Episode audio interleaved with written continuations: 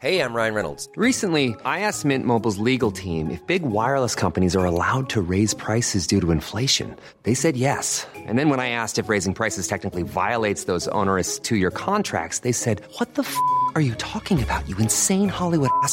So to recap, we're cutting the price of Mint Unlimited from $30 a month to just $15 a month. Give it a try at mintmobile.com slash switch. $45 upfront for three months plus taxes and fees. Promo for new customers for limited time. Unlimited more than 40 gigabytes per month. Slows. Full terms at mintmobile.com.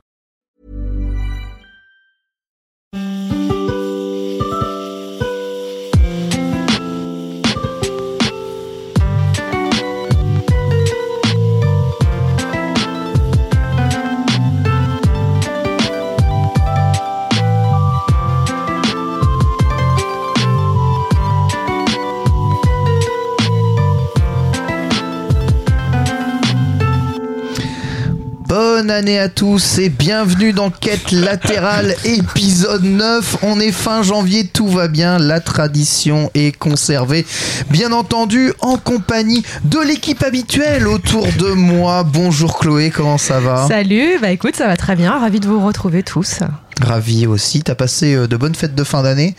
Je sais, c'est un peu périmé comme Ah, c'est un peu- question. oui. mais- Attends, j'essaie de me souvenir. Léga- Légalement, on a encore le droit de se souhaiter bonne année. Ouais, il reste euh, quelques heures. On a 100% le droit. Ouais, Noël c'était génial, j'essaie de me souvenir. Ouais, ouais, c'était bien, c'était bien. Formidable en face de toi, la MUA. Comment ça va la MUA depuis l'indépendance? Euh, écoute, ça va très très bien puisque je, j'ai le meilleur statut. Je suis encore officiellement euh, salarié en CDI. Eh mince, c'est vrai que t'es Mais- encore mon collègue. Mais je jouis de, de la vie de l'indépendance. Donc euh, là, c'est le meilleur des deux mondes. Ça dure encore 4 semaines. J'en profite un max. Une bonne jouissance. Fib, tu jouis aussi?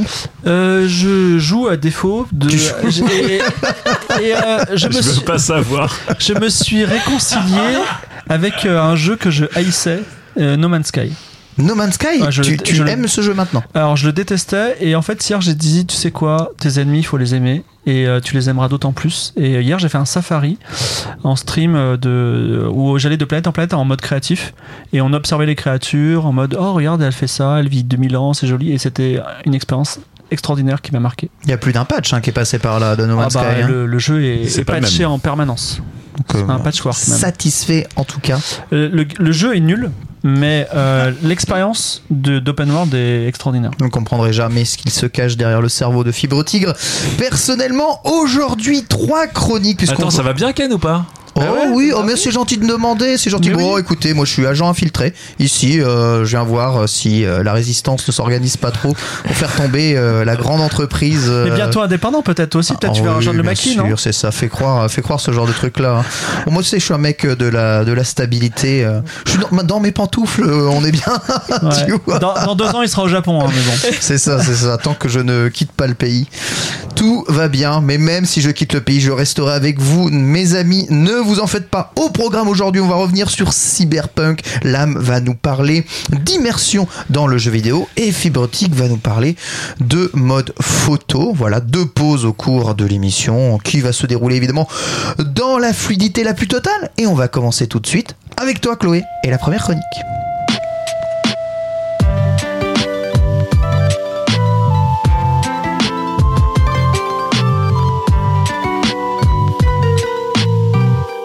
Ça m'avait manqué ce petit jingle. Il est magnifique. Il est hein. Oui. Ouais. Ah. Ah. On remercie évidemment Gislin qui est avec nous aujourd'hui. C'est rare qu'on soit réunis tous ensemble sans qu'il ne manque personne. Et Ça fait vraiment plaisir. Non, non, tu as oublié de parler de Adrien Larousé qui a composé ce vrai, générique. c'est vrai. Merci évidemment. Donc là, je pense qu'on a parlé de toutes les personnes impliquées dans, dans, dans, latérale. Il personne. Il ne manque absolument Il manque personne. personne. Personne. Chloé, cyberpunk euh, en thème aujourd'hui de ta chronique. Tellement de choses à dire. Qu'est-ce que Oh tu oui. vas nous raconter sur le jeu? Oh bah écoute, tellement de choses, mais bon, j'ai dû me restreindre un petit peu, hein, parce que je pense que Cyberpunk, on pourra en parler pendant toute la nuit, mais on ne va pas faire ça. Euh, non, je me suis dit, là, ça fait quand même bientôt deux mois que le jeu est sorti. Euh, bon, bah il y a des patchs qui arrivent, mais qui servent pas à grand-chose. Euh, là, je voyais passer sur Twitter des revendeurs qui refourguaient la moitié de leur stock à Bandai Namco parce que bah ça se vend pas. Donc voilà, l'éditeur reprend les stocks euh, qui partiront. euh. Tu, tu n'as pas vu ces photos? Ça se vend pas? Bah vu que ça se vend pas, euh, Je crois bah, que c'était ont le jeu le plus vendu, euh, record du monde incroyable Non. euh, de tout. D'accord. Non, non, non, non, non. Du coup, ça repart à l'expéditeur, donc ça finira dans des bacs à soldes, hein, très certainement. Bref, euh, triste, triste histoire que celle de Cyberpunk. Euh, C'était quand même un barouf incroyable cette sortie. Je pense que personne ne s'attendait à une telle catastrophe. Euh, moi, j'ai jamais, enfin, je- de mémoire, de ma jeune mémoire, je ne me souviens pas avoir vécu un, un lancement d'un jeu aussi attendu, parce que voilà, on parlait de No Man's Sky par exemple, mais je pense que Cyberpunk était quand même d'une dimension bien supérieure au Je niveau crois de, qu'il n'y avait pas eu autant de hype autour d'un jeu de, au-delà d'un GTA, je pense. Ouais, clairement. Voilà. Clairement. Donc je pense qu'on s'attendait pas à ça. Et enfin aussi la violence du bad buzz qui a suivi derrière. Enfin, on est passé de l'amour total à la haine infinie euh, et couplé à une bah, cette chute en bourse qui euh, bah, est occupée au Figaro, vous n'avez pas idée. Euh, L'histoire a passionné Ah la ouais direction. Ah Euh, ouais Ah ouais, mais du coup, qui m'ont dit genre, vas-y, fais plein de papiers, fais une story, fais un long format, fais une page entière, fais-toi plaisir. Ah, mais c'est que ça doit, ça doit cartonner alors. Bah, ça a Ouais. cartonné et surtout ça les a passionnés parce que, enfin, tu vois, ils connaissent pas forcément, euh, ils connaissaient pas du tout CD Projekt, ils connaissaient pas The Witcher, mais juste l'idée du jeu le plus attendu de l'année qui en fait se vautre est une déception Ah. et euh, ça fait perdre 3 ou 4 milliards en bourse à son studio. Euh, Enfin, c'est une histoire qui est le Figaro Économie adore. nous adorons, nous adorons ce type d'histoire. Donc, euh, donc voilà. Donc maintenant, bah, ça fait, ça va bientôt faire deux mois euh, que Cyberpunk est sorti, et je me dis, ne serait-il pas temps d'interroger un petit peu les responsabilités ou du moins de tirer des leçons de cette histoire? alors qu'on soit clair, hein, pour moi, c'est vraiment c'est la direction de CD Projekt qui a qui a merdé, enfin qui a déconné total. Donc qu'on soit qu'on soit bien clair avant que j'attaque le reste. hein. Projet trop ambitieux, timing intenable. Euh, là, on a vu de nombreuses enquêtes qui sont sorties avec euh, les gens de, du studio management, euh, management aux fraises. Ouais. Euh, les gens qui disaient en fait, il faudrait que ça sorte en 2022, ce serait bien. Non, non, sortira en 2019. Euh, 2020 peut-être? Ah oui, d'accord, 2020. Euh, on, on se pose plein de questions, genre pourquoi avoir maintenu coûte que coûte les versions old gen Alors oui, on sait pourquoi, parce que le parc installé, etc., 100 millions de PlayStation 4, euh, ça fait quand même beaucoup d'argent qui peut rentrer. euh, sauf que bon, bah si c'est pour sortir un jeu qui est juste dégueulasse euh, sur sur ces consoles, c'est quand même un peu dommage. Pourquoi ne pas en avoir fait un jeu 100% next gen, quitte à le retarder d'un an, voilà, pour qu'il y ait une base installée un peu plus importante. Pourquoi avoir sorti un jeu coûte que coûte? Euh, Pourquoi avoir tenu la presse dans le flou également? Pourquoi euh, Pourquoi avoir menti hein, on avoir peut- menti Voilà. On peut y aller directement. Allons-y, pourquoi avoir menti? Pourquoi avoir caché les versions console jusqu'au bout? Ou sur la fin, genre, mais si, regardez, on a sorti des trailers euh, avec version PlayStation 4 Pro uniquement et que dans les endroits où on voyait pas trop l'open world pour qu'on se rende pas compte de la catastrophe que c'était. Euh, voilà, pourquoi? Bah pourquoi, pourquoi, pourquoi, pourquoi? Mais ce que j'aimerais en fait interroger, c'est plutôt c'est la responsabilité euh, et l'attitude des joueurs en fait dans ce fiasco. Et j'aimerais parler d'un phénomène qu'on voit de plus en plus et que je trouve de plus en plus désolant, même s'il existe depuis très longtemps, mais je crois qu'il est vraiment amplifié. C'est celui bah, des joueurs qui sont devenus des attachés de presse totalement zélés. euh, des jeux auxquels euh, ils croient mais auxquels ils n'ont jamais touché de leur vie et euh, gare à ceux qui osent critiquer l'objet de leur culte Aïe, aïe, aïe. parce que là ça se passe extrêmement mal alors comme je disais c'est quelque chose qui est ancien parce que j'avoue moi-même j'ai eu cet état d'esprit Euh, par exemple quand Final Fantasy VIII est sorti Flashback. Euh, J'attendais ce jeu comme le Messie, étant donné que j'avais adoré Final Fantasy VII. Je me souviens que je bavais devant la version import japonaise qu'il y avait dans le magasin de jeux vidéo à côté de mon collège. Et euh, j'étais genre, un jour il sera mien. et, euh, et puis, un beau jour, les tests sont sortis. Et je me souviens, c'était dans Joypad. euh, le jeu, le test, c'était 8 sur 10. Et j'étais Ouais, outré. ouais. J'étais outré. J'étais genre, mais comment hostile Comment hostile ne pas mettre 9 sur 10, voire 10 sur Alors 10 que tu avais pas joué. J'y avais pas joué. J'y avais pas joué. Mais j'étais là, genre, mais pour moi, ça peut être que l'excellence. Donc, j'étais très, très en colère. Euh, je disais non, mais ils n'ont rien compris, les personnes qui ont testé ce jeu. Euh, je vais lire d'autres tests qui, à mon avis, seront beaucoup objectifs. plus objectifs, Les fameux- vachement plus Les objectifs. fameux tests objectifs. Et, euh, et voilà, donc j'ai une, une colère contrie en moi. Alors, la différence avec la situation aujourd'hui, c'est que, un, j'avais 13 ans. Euh, deux, C'est une différence. J'avais 13 ans, donc j'étais une personne on va de voir. 13 ans. Euh, je n'avais pas internet euh, pour crier toute ma rage et, et insulter Ouais. Joypad pour dire, et notamment la personne qui avait écrit ce test pour lui dire que c'était la personne la plus naze de la Terre et qu'elle ferait mieux de rentrer chez elle, d'arrêter le jeu vidéo, c'est terminé, fais autre chose. Il faut retrouver cette personne. Euh, alors je crois savoir qui c'est. C'est pas Golden Reg, non? Alors c'est soit. Greg, soit c'était Julien Chiez. Et je crois que c'était Julien Chiez D'accord. Ah. qui, qui avait signé le test. Mais il faudrait que je revérifie. Mais bon, c'était soit lui, soit Greg. Et donc voilà, j'avais pas internet pour crier ma rage et défendre mon joujou. Et après, bah, je dois bien reconnaître que quand j'ai joué effectivement à Final Fantasy VII, euh, bah, huit. à huit, À huit. pardon, euh, huit, et bah ouais, j'ai reconnu que Joypad avait raison, voire même qu'ils avaient été, été Un peu gentil. gentils. hein. Ouais. et que bah, peut-être qu'il méritait plutôt 7. Mais bon. Et mais bon, ça c'était l'ancien temps, c'était on était en 98, 19, 99, un truc comme ça. Aujourd'hui, je pense qu'on est passé quand même à un stade de haine, mais bien supérieur, bien bien supérieur, qui, est, euh, qui a été amplifié. Il y a eu d'abord la première strate, je pense, des forums. Et maintenant, évidemment, c'est la strate des réseaux sociaux qui font que tout est absolument amplifié.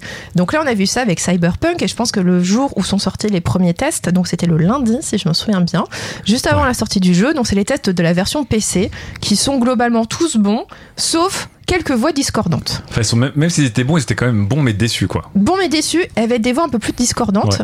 Et euh, donc je pense notamment au test de GameSpot euh, qui avait été écrit par une femme qui s'appelle Kylie Plague et qui a reçu des menaces de mort. Voilà, tout simplement. Des menaces de des mort. menaces de mort parce qu'elle a mis Ouais. 7 sur 10 euh, au jeu. Euh, donc ça a été apparemment le sujet le plus discuté sur Twitter ce soir-là aux États-Unis. Donc menace de mort, remise en cause de son professionnalisme, évidemment. Donc comme moi à l'époque quand j'avais 13 ans et que je rageais, euh, bah c'est pareil, c'est genre euh, oh mais de toute façon vous ne savez pas tester les jeux, vous êtes nuls, rentrez chez vous, etc. etc.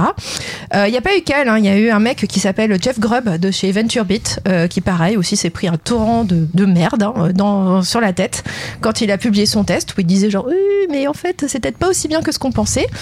Et un autre exemple que j'ai trouvé mais vraiment mais déplorable, euh, c'est euh, Liana Rupert de Game Informer. Donc c'est la personne qui a signalé que le jeu lui avait donné des débuts de crise d'épilepsie. Ah ouais.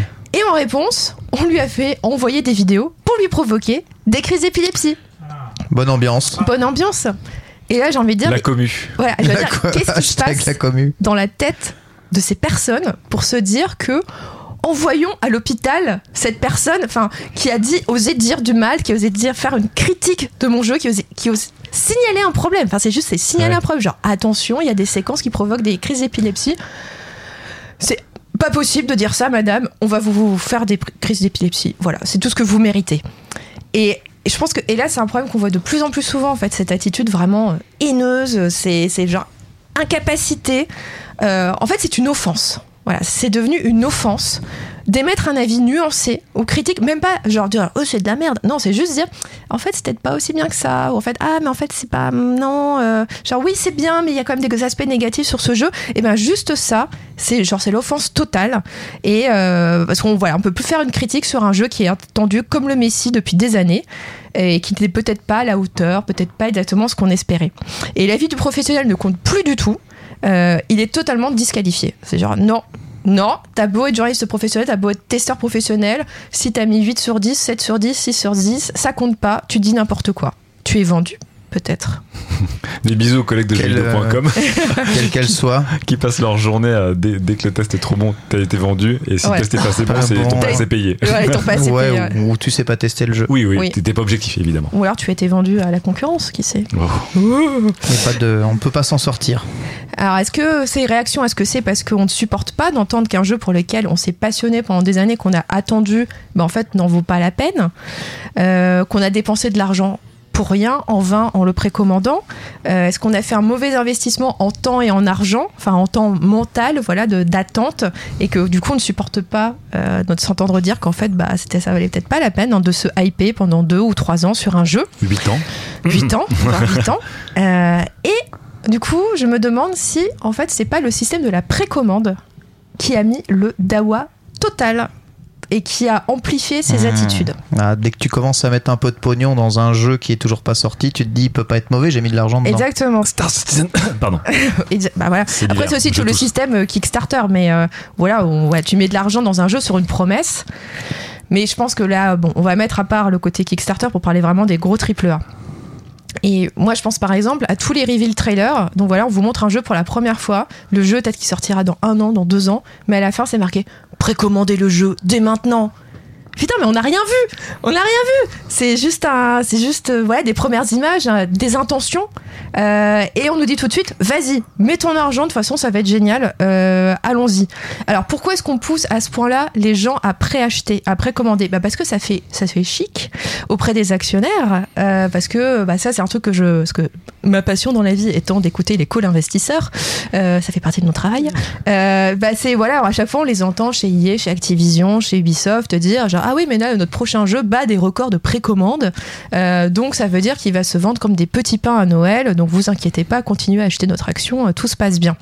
Parce que voilà, si on dit euh, si ça préco beaucoup, c'est que ça va vendre à mort derrière. Ça n'a aucun intérêt pour le joueur, la précommande. hein. Aucun, aucun. Je vais y venir. Ça n'a aucun intérêt.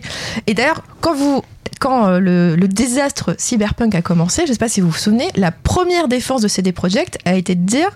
Le jeu est rentable. En fait, on a vendu 8 millions en précommande et Day One, c'est bon, on a rentabilisé le jeu. Donc c'est bon, les actionnaires, euh, calmez-vous, euh, c'est bon, on n'a pas perdu de thunes en fait dans cette histoire. Bon, non, ils en perdront après. Mais bref, euh, la précommande, c'est devenu une métrique, un peu comme Metacritic, qui est devenue vraiment centrale. Et alors, comment est-ce qu'on fait pour que les gens ils achètent, ils précommandent? Bah, On va les allécher avec des bonus de précommande, notamment. Oui, voilà. Euh, des, euh, des bonus, des goodies exclusifs, euh, pas forcément toujours de très bon goût, euh, ni très compatibles avec un, intérieur- un intérieur soigné et de bon goût. voilà. Mais parfois, il n'y a rien du tout.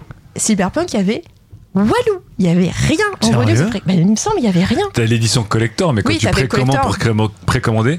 En fait, mais les gens l'ont pris pour un bon truc, c'était de dire que euh, ils, euh, bon bref, ils voulaient pas, euh, ils voulaient pas euh, mettre trop en valeur les gens qui avaient de l'argent, qui avaient précommandé la version collector. Ils disaient il y avait des bonus pour tout le monde, mais du coup il y aurait, il y avait pas vraiment de bonus à précommander la version normale. D'accord. Absolument pas.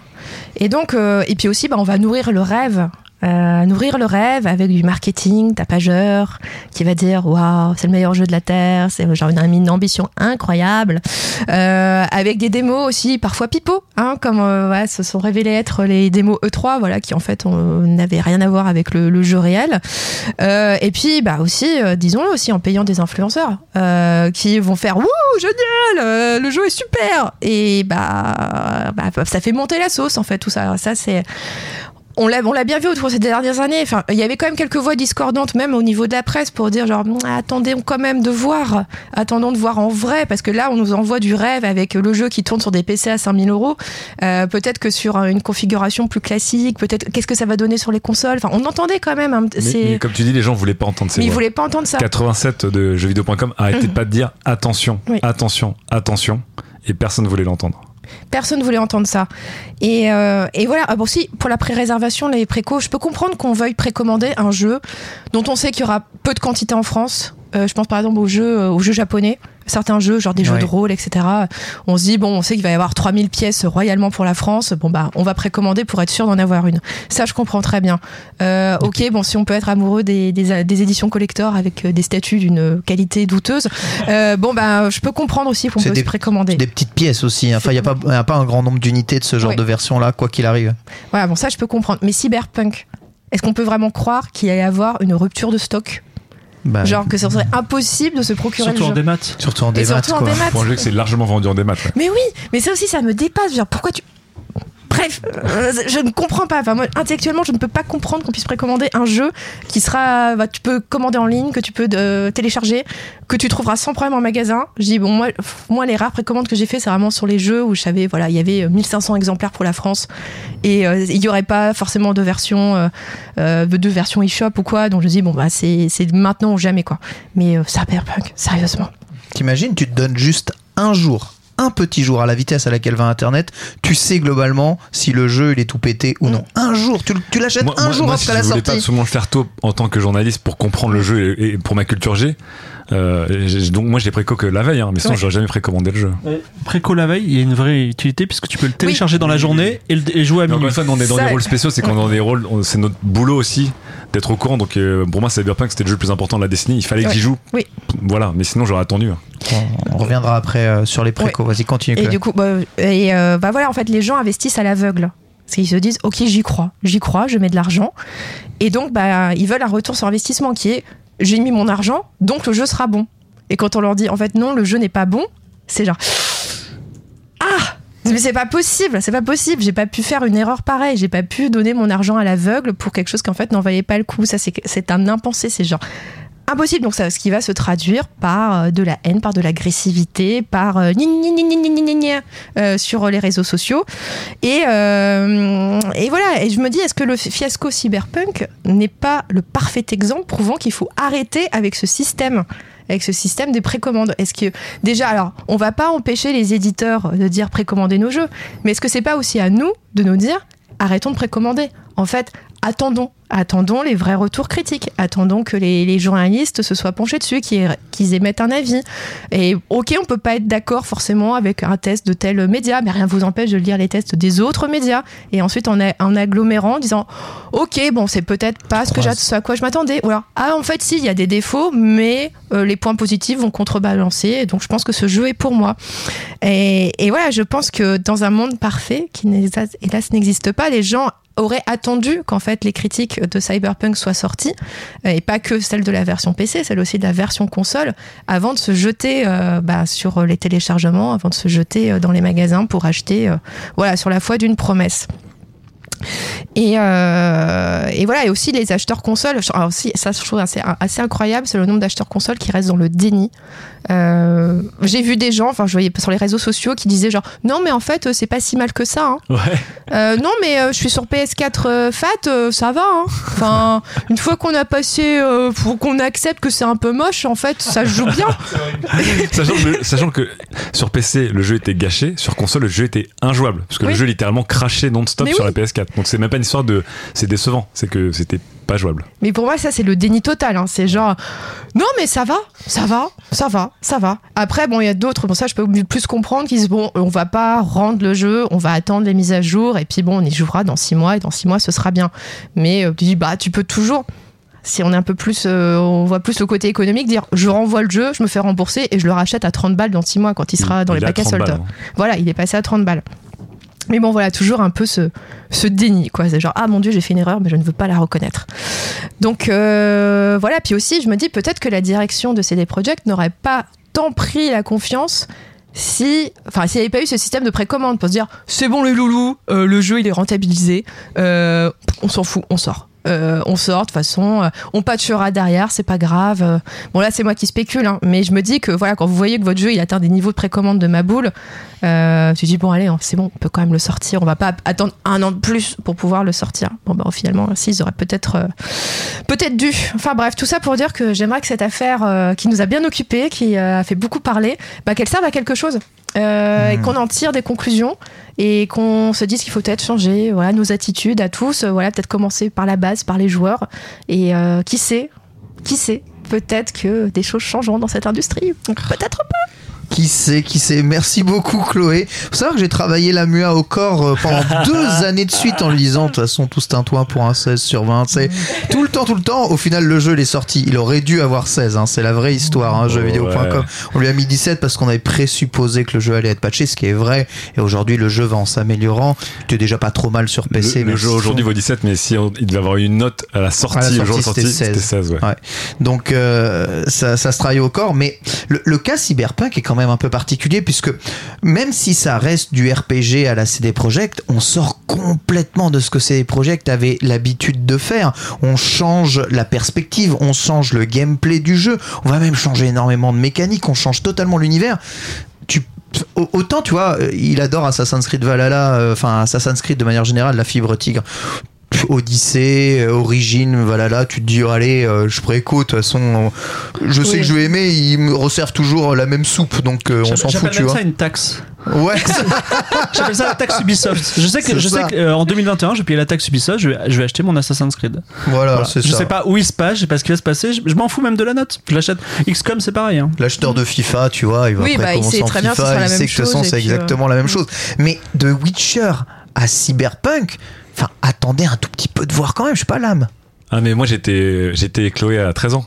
Sauf que on va dire on va dire j'en avais 14 puisque mon métier de de host de euh, d'émission m'obligeait à ne, à ne pas hurler en disant ah j'y crois à fond et tout. Mais euh, dans les quiz j'arrêtais pas de dire j'attends ce jeu je vais refaire mon PC autour euh, comme des, des millions de joueurs tu vois. Je vais refaire mon PC autour. Oh. ça va être le jeu de mes prochaines années. C'est à dire que même moi le solo de Cyberpunk pour moi ce n'est que le début de Cyberpunk pour moi parce qu'après il y aura les DLC il y aura le multiple. Je veux que ce soit GTA Online pour moi. Donc moi dans ma tête je me suis dit ça va être le jeu le plus important de mes prochaines années. Donc j'étais à donf et je me suis retenu de pas le Pour les viewers, je de- de pas confirme. hein. précommander. En vrai, toute la journée, il était comme ça. Bien sûr. Ouais. Et là, Ouais. je, bah, je vais en parler après Cyberpunk en tant que joueur, parce que là, j'ai passé les 110, 120 heures de jeu, donc je- j'ai quand même bien testé. Mais euh, évidemment, on a la chance d'être dans un métier où tu dois prendre du recul. Donc, tu as le droit d'être un fanboy euh, dans le privé, mais dans, le, dans ton job, le métier t'oblige à prendre du recul, ce qui fait que ça me permet d'équ- d'équilibrer la chose. Et je comprends des gens qui sont fans de Cyberpunk ou fans de CD Projekt, parce que le problème de CD Projekt, c'était c'était le c'était Blizzard il y a 10 ans. C'était l'éditeur qui avait fait un sans faute, en fait. Ouais. C'est l'éditeur que tout le monde aimait, en gros. Et The Witcher, euh, Frontbreaker, euh, GOG, euh, leur politique de DLC, leur politique envers les, les gamers, tout était parfait, quoi. Et tout comme euh, Blizzard, ils en sont arrivés à un moment où en fait ils se sont dit la magie c'est des projects ou slash la magie de Blizzard fait que tout passe. Et puis la première fois que tu te casses la gueule, donc Blizzard c'était euh, Diablo 3 et eux c'était euh, c'était Cyberpunk, ça fait beaucoup plus mal au cul que si c'est un éditeur duquel on attend moins. C'est-à-dire que Ubisoft, tu peux avoir des très bonnes surprises, mais tu sais aussi qu'il y a des, des grosses euh, des, des grosses marades. Cyberpunk c'était un c'était vraiment l'alignement de planète. C'était le jeu le plus ambitieux de la décennie, le jeu le plus hypé de la décennie. C'était l'éditeur le plus en vogue de ces 3 ou 4 dernières années qui faisait vraiment le sans faute. C'était l'éditeur, le studio préféré de, tous les gamers. Même les gens qui ne connaissaient pas CD Projekt savaient que c'était les good guys, tu vois. Donc il y avait absolument tout pour avoir une hype insoutenable. Et, euh, donc. euh, même si le jeu est décevant par rapport à ce qu'il aurait dû être, c'est aussi parce qu'en fait, les, comme tu dis, en fait, la, la, comment dire, la, la sphère de déformation de la réalité, pour reprendre le- les trucs Ah, de, de- oui. de Steve Jobs, était tellement puissante. Et même, ils le disent quand ils ont fait les enquêtes sur CD Projekt, c'est en interne, ils disaient, on est CD Projekt. Donc, The Witcher Magic va arriver tôt ou tard. C'est qu'on va y arriver, quoi. Tout est bordélique, mais le jour J, il y a un truc qui va cliquer et on va y arriver. Et c'était le même problème chez BioWare avec, euh, avec euh, Anthem. Ils disaient toujours la magie Mass Effect va y arriver, on, on a un petit touch qui va y arriver, etc. etc. Et c'est pour ça que ça a été dur. Et effectivement, je pense que le fait que les fans surréagissent à n'importe quel tweet un peu edgy ou rigolo du, du CM, que les précommandes explosent, que les gens achètent ou se revendent déjà les, les objets euh, euh, dé- dé- dérivés. Ouais. La hype Reeves qui a été un coup de marketing génial. D'ailleurs, Kenny est très très bien dans le jeu. Bon, bref. Tout faisait que le, tout était réussi sauf le jeu. Donc il fallait attendre la, la- la petite épreuve finale qui était le jeu. Mais tout le reste était géré de main de maître. Moi, les, les, les démos E3, même si tu sais que la démo E3, elle est, euh, en gros, tu sors à 2 mètres à, à gauche du couloir, le jeu il s'effondre parce que, euh, en gros, euh, la, la démo E3, elle fait 25 mètres carrés en vrai. Mais même s'il y a ça, t'as envie d'y croire. Effectivement, je suis, je suis d'accord avec Chloé sur le côté, genre, quand t'es fan, t'as envie d'y croire. Et même si moi, j'avais pas précommandé le jeu, j'étais investi émotionnellement dans le jeu. C'est l'univers que j'aime, c'est un studio que j'aime, c'est tout ce que j'aime. Donc, je veux tellement euh, que ça marche, tu vois. Je veux vraiment que ça Mais marche. tu vois, pour la, la démo 3, j'y pense, euh, c'était la première ou la deuxième. Euh, j'y étais et j'étais juste à côté du mec de CD Projekt qui tenait la manette. Et donc j'ai obs- j'observais ce qu'il faisait. Ouais. Et en fait, il faisait que tourner la caméra, quoi. Et, Ouais. euh, et c'est tout, quoi. Enfin, tourner la caméra et faire avancer le personnage, mais sinon tout était au- Il y a un truc que Lame vient de dire, c'est qu'il a eu énormément de plaisir, énormément d'anticipation. Il a vraiment vécu le jeu avant de jouer au jeu. Ouais. Et moi, je trouve que dans ce concept, la précommande, ça se justifie. C'est-à-dire qu'en gros, il, un peu comme les backers de, de, de Star Citizen, il paye, il a tellement de plaisir sans jouer au jeu, mais juste il paye, il fait partie du Mais délire. a- Comme si tu donnais un parti a- politique. Il y, a des gens, il y a des gens sur les forums de Cyberpunk, donc les, les, les wikia ou, euh, ou les subreddits, qui déjà faisaient du theory crafting, du build, euh, euh, une tier list des meilleurs persos par rapport aux infos qu'ils avaient. En fait, et comme dans Star Citizen, le jeu n'existe pas. Et Star Citizen, c'est des bouts de jeu et des bouts de proto. Donc c'est exactement la même chose. Et les gens le défendent bec et ongle. Et en fait, ils theory craft sur le, le potentiel que ça a en, produit fini. Et Cyberpunk, c'était le même niveau. Il y avait Enfin, euh, sur, moi je suivais euh, plus le subreddit, mais notamment les, les wikis étaient remplis. Les gens faisaient déjà des builds en disant cette build elle est beaucoup plus efficace que celle-là. Ils avaient même pas touché au jeu.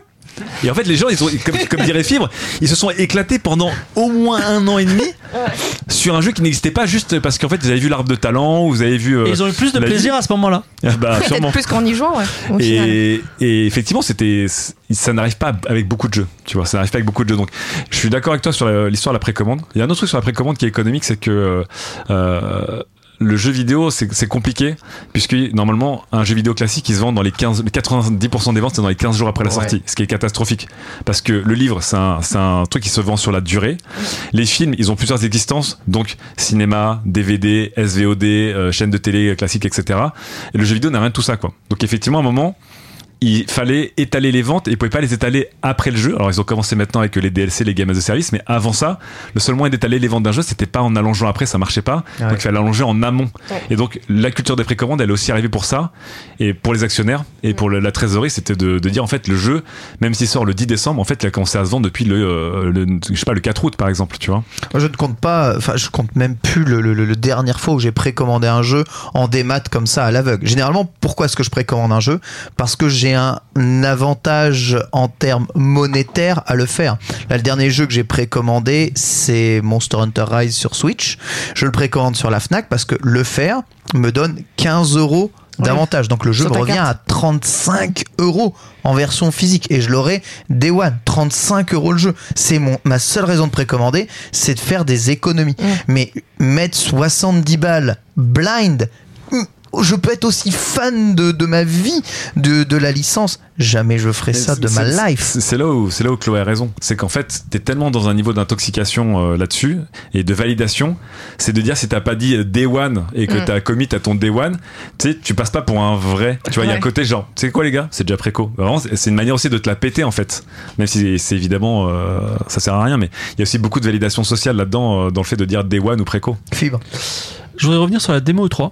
Et euh, pour donner un petit euh, insight, euh, il y a Justin qui nous fait un petit, un petit insight de côté développeur, c'est que quand on fabrique un jeu vidéo en général, c'est un peu comme quand on sculpte un morceau de bois. En gros, ben, on va pas sculpter parfaitement la tête et pas le reste. Enfin, c'est ce qu'on faisait avant. Et par exemple, Breath of the Wild, on sait qu'il a d'abord été modélisé dans un logiciel qui ressemblait beaucoup au tout premier Zelda. Et en fait, dans les AAA et les AA, maintenant, ils font ce qu'on appelle une, une vertical slice. Voilà, c'est le terme officiel. Ah, ouais. La vertical slice, c'est-à-dire qu'on va prendre un aspect hyper fin du jeu, c'est-à-dire on va dire, ben voilà, on va, on va faire la 26e minute du jeu, mais comme elle sera au final, D'accord. parfaitement. Et en fait, pourquoi on fait ça? Déjà parce que ça sert, ça sert de cap, c'est-à-dire que par exemple, on veut que musicalement ce soit comme ça, on veut que au niveau du framerate ce soit comme ça, donc il n'y a pas tout le reste, donc c'est un peu le, le guide. Et aussi, bah, l'immense intérêt, c'est que eh ben, on peut le montrer aux gens. Et Ah, on vous dit le jeu il est comme ça. Le problème, c'est que pour tout le monde, c'est une preuve, c'est-à-dire que en aucune, aucun moment, par exemple, un développeur va vous dire bah, la vertical slice, elle est possible, parce qu'en fait, c'est l'objectif. Mais malheureusement, moi, je me souviens de Derive, qui est revenu de la vertical slice de l'EA, de, Oui. de l'E3. Il m'a dit, mais il m'a dit des trucs. Aujourd'hui, je, je peux pas les dire parce que, mais il y croyait et, et il m'a dit des trucs du style, on peut grimper sur les murs, euh, enfin, tu vois, euh, à la Spider-Man, tu vois, des trucs comme ça, qui- des features qu'ils avaient implémentées parce que euh, c'était l'objectif et on a confondu le, on a confondu cette vertical slice avec le enfin la réalité du jeu et aussi je, je- je dis ça aussi à mes amis développeurs AA peut-être qu'il faut pas forcément euh, travailler en vertical slice c'est pas tout à fait ça mais bon Bah, voilà. Après, les éditeurs en demandent beaucoup. Hein. Euh, Oui. des Ouais. vertical slice avant de signer un projet, ils veulent quand même voir dans quoi ils s'embarquent. Mais oui, c'est plus une note d'attention en fait. C'est, on aimerait que ça ressemble à ça. interactive Ouais. voilà donc euh, et euh, voilà et Et le problème, c'est que c'est vendu, enfin, cette démo a été vendue, genre, le jeu sera comme ça. Ouais. Euh, bah non. Espérons en tout cas qu'on puisse tirer des enseignements de tout ça. Pour finir, là, t'es plutôt content de ton expérience dans Cyberpunk 120 heures quand même, ou, euh, ou finalement c'est. Rarement, j'ai rarement ressenti ça. C'est que bah, j'en parlerai après. Je suis très frustré très souvent par le jeu. Et j'en suis quand même à 120 heures. Donc je vais pas faire le fameux gag du mec sur Steam qui dit je recommande pas après 5000 heures de jeu dans Steam. mais je recommande pas le jeu aujourd'hui.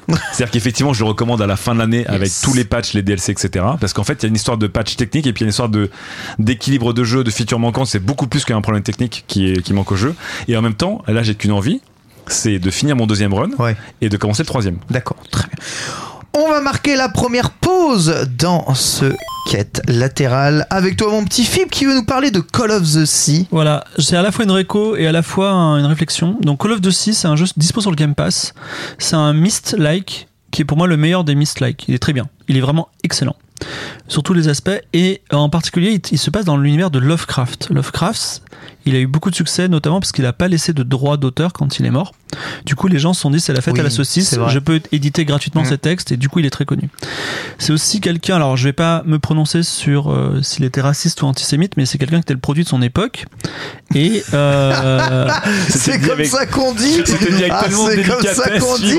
Ouais, mais par Je exemple, pas, bah mais- ouais, ouais. Par exemple, il avait un chat qui portait le nom du N-word que je peux pas dire sur Twitch, voilà, par exemple. Mais Et, euh, ah si si. Et, et aujourd'hui, vous regardez, vous lisez l'appel de Cthulhu qui est son, enfin dans sa version originale, et il y a des propos antisémites, page 5, tu vois. Mais bon, peu importe. Euh, enfin, pas peu importe, puisque moi je me suis dit, comment on peut interpréter du Lovecraft en 2020, qui est dans une culture euh, très touchy, tout en respectant Lovecraft? Et Lovecraft, par exemple, euh, Innsmouth, quand on regarde ça aujourd'hui, moi je me souviens, je lisais ça, c'est euh, l'histoire d'un peuple dégénéré qui vénère un autre dieu qui vient d'un autre endroit et il vient dans nos campagnes s'accoupler avec nos femmes, faire des enfants dégénérés et même les emporter et parfois même les gens sont fascinés par cette culture et ils vont avec eux, tu vois. Donc euh, vraiment là on voit le tout texte m'apparaît maintenant avec beaucoup de clarté maintenant que j'ai un peu d'éducation euh, sur le sujet. Et il se trouve que Call of Duty parle exactement de ça avec une maestria incroyable. C'est qu'ils ont renversé complètement la situation dans lequel ils disent euh, bah ouais c'est exactement ça mais ils se mettent du côté en fait des euh, enfin des, des peuples différents voilà et euh, avec chaque fois que Lovecraft disait c'est de l'horreur c'est indicible l'héroïne parce qu'on joue une femme qui est particulière elle dit c'est merveilleux. Ce que je vois, c'est absolument fantastique, c'est merveilleux. Et en fait, c'est un Lovecraft sur le l'angle de l'émerveillement.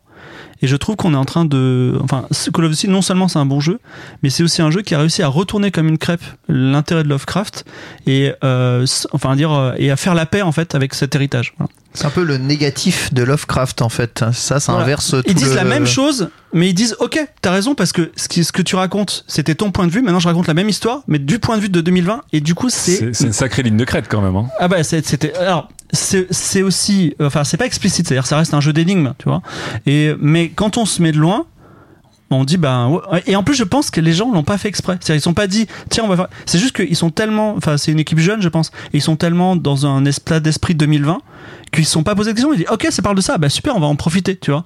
Et euh, voilà. Donc c'est bravo euh, bravo les gars de Call of Duty et gratuit sur le Game Pass bien entendu Bien entendu, je rappelle que cette émission n'est pas sponsorisée par le Game Pass, hein, bien entendu. Je Mais rappelle que rien n'est gratuit sur le Game Pass. Franchement, Encore une fois, mais rien quand n'est tu gratuit sur le payes- Game Pass, Quand ouais. tu payes, c'est compris dans le. Game Pass. Compris Ouais. dans l'abonnement Game Pass. Parce que quand on me dit le PS Plus t'offre des jeux, ça me, ça me, ça m'hérisse un peu les. Pareil. je reçois des messages en mode mes qualités, le Game Pass, vous en parlez tout le temps, euh, qu'est-ce qu'il y a Bah, parce que, Euh, Euh, Mon abonné, on paye et voilà Ah. quoi. C'est- Ouais, donc Puis euh, c'est comme la préco cyberpunk, euh, du coup euh, c'est forcément bien puisque tu payes tous les mois et tu veux pas te Bah, persuader sauf que que, là, je, teste le produit et que je, le produit il est à la hauteur de la hype quoi. C'est juste, euh, je suis tous les jours en train de me balader comme si je m'allais sur Netflix, mais sauf que je picore des jeux, c'est absolument incroyable. Non mais dire euh, dire ouais euh, vous parlez du Game Pass tout le temps c'est exactement que c'est une c'est- été une, une émission de série télé on disait hey, vous parlez de Netflix tout le temps bah, c'est ouais. c'est incontournable. Mm. Non, Je- je... suis une nouvelle convertie du Game Pass. Et Une nouvelle convertie. Nous sommes Ah. trois nous sommes trois. Mais tu vois là, genre euh, là l'autre jour j'ai fait The Medium euh, Among Us Ouais. et j'étais en mode ah bah demain The, The Medium qui sort. Bon bah j'ai cliqué pour le choper. Je suis sur Cyber. Ah, pareil. je suis sur Cyber Shadow et je pourrais le faire sur Switch, mais je peux le faire sur le Game Pass sans avoir à mettre plus d'argent. Ouais, Donc je j'y joue sur ma télé à, à un jeu en pixels 8 bits quoi. Et toute cette fameuse catégorie de jeux qui te dit genre est-ce que je dépense? Est-ce que je fais même le le process de dépenser de l'argent, c'est-à-dire d'aller chercher sur quel store il est C'est moins ça. cher, le machin, etc. Tu vois les Katana Zero, euh, euh, tous ces jeux-là, euh, The Messenger, The Messenger, The etc. Je, je me suis régalé à les faire. Je, je ne peux que te comprendre. Il faudrait le Game Pass sur Switch. Très bonne remarque du chat. C'est vrai, tiens, quelle bonne C'est- idée. C'est un secret de Polichinelle qu'ils en discutent. Ça veut pas dire qu'il sortira, mais en tout cas, il y a des discussions autour et c'était la rumeur de 2019 à un moment. Ah ouais, Vous rappelez que c'était les fameux accords Microsoft Nintendo. oui, oui. Et donc il y avait Cuphead qui devait arriver, Ori qui devait arriver, et pourquoi pas le X-Cloud en fait. T'aurais, euh, t'aurais PC, console, euh, Android, téléphone et Switch avec un catalogue Non, mais la Switch, Switch du Game avec le Pass. X-Cloud, ce serait tellement la violence. Ouais. Ce serait la meilleure plateforme de X-Cloud possible et imaginable. Ne Bon, bref. demandons pas trop de technologie à Nintendo. On va passer à la deuxième chronique, Lam. Et c'est toi qui vas nous parler de l'école de l'immersion.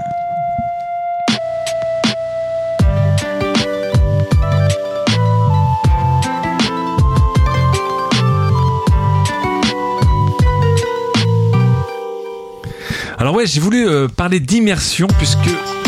Ah.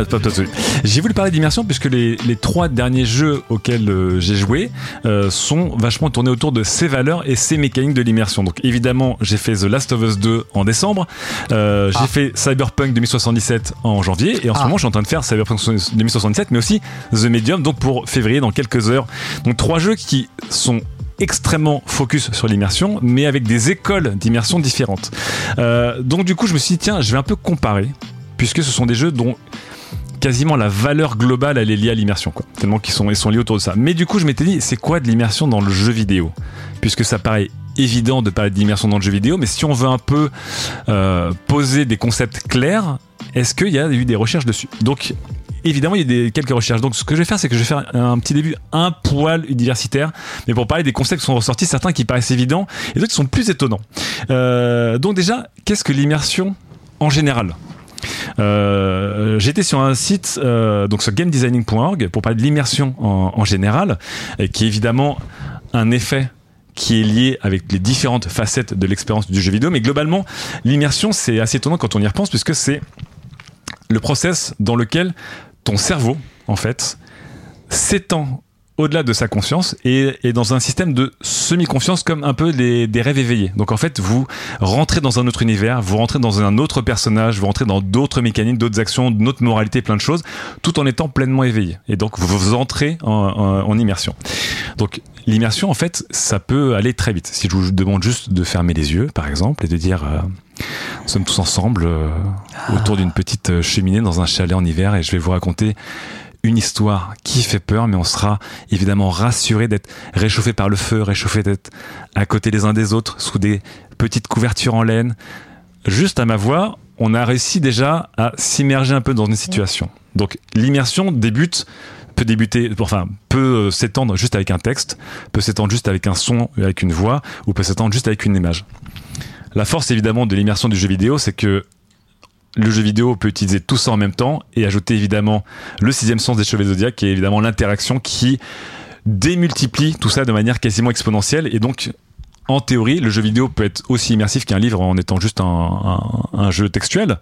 Et évidemment aller beaucoup plus loin comme c'est le cas avec des jeux comme Cyberpunk par exemple qui font à peu près tout en même temps.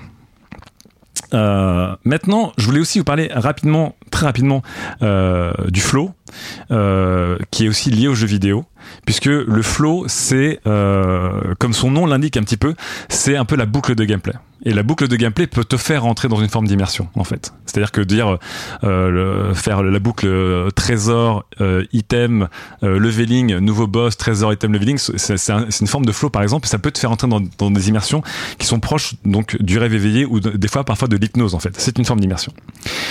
Euh, Il y a un chercheur en neurosciences qui s'appelle euh, Yann Mahar et qui lui a parlé de deux théories d'immersion, deux couches d'immersion. La première, c'est la nécessité d'immersion. C'est-à-dire qu'il y a des jeux qui n'ont pas besoin d'immersion.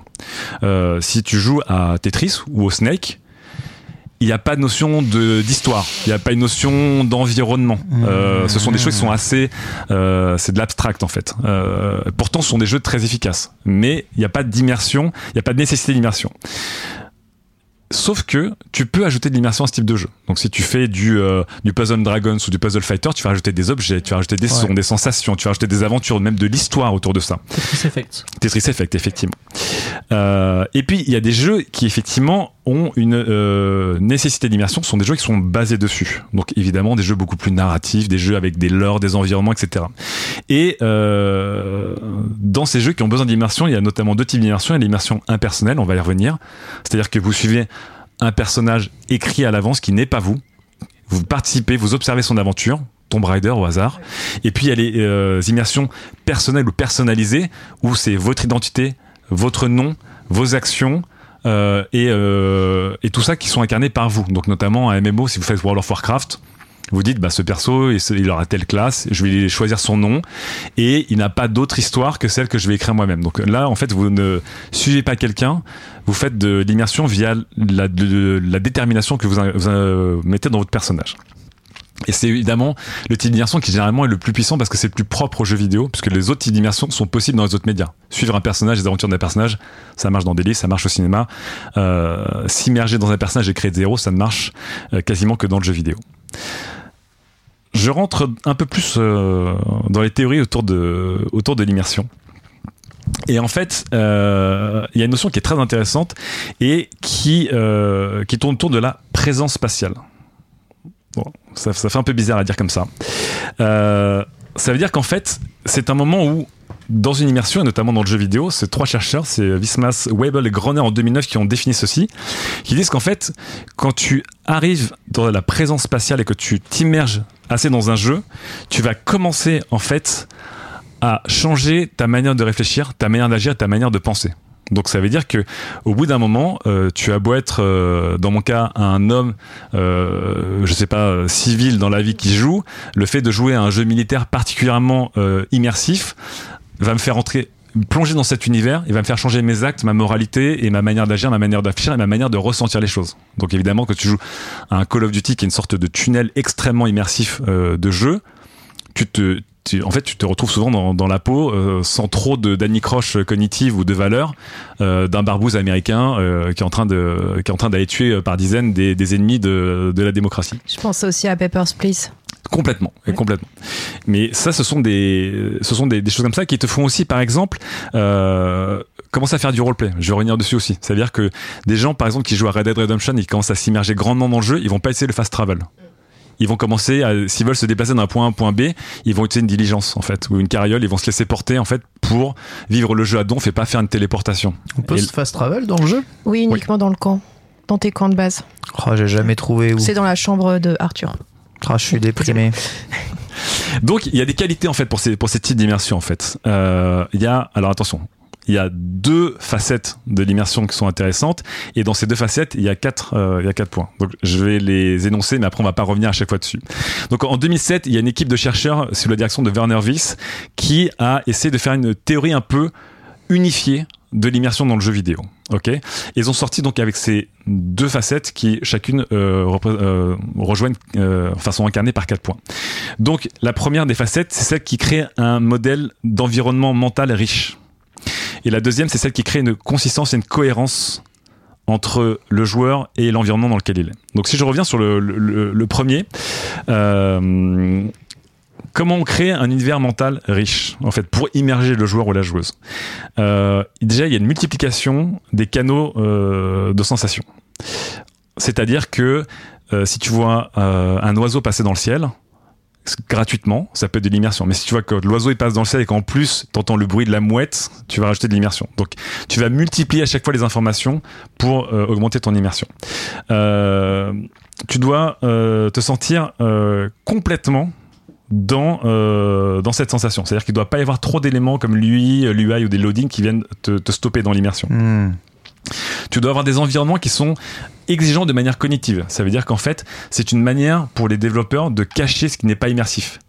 Donc ça veut dire que euh, si tu te concentres sur une mécanique, un machin, tu vas pas te rendre compte qu'en fait l'arbre il est en train de clipper à gauche ou que euh, le décor au loin il marche pas bien, etc. Vrai, Donc en fait, le fait d'obliger les joueurs à se, et les joueuses à se concentrer dans un univers et être cognitivement engagés, ça les focus et ça ne les sort pas de l'immersion. Donc ça c'est une qualité qui est, qui est, qui est vachement demandée. Et évidemment, un intérêt narratif, un intérêt de scénario, un intérêt de déroulement, un intérêt d'écriture de personnages qui fait qu'encore une fois tu, tu rentres dans l'immersion.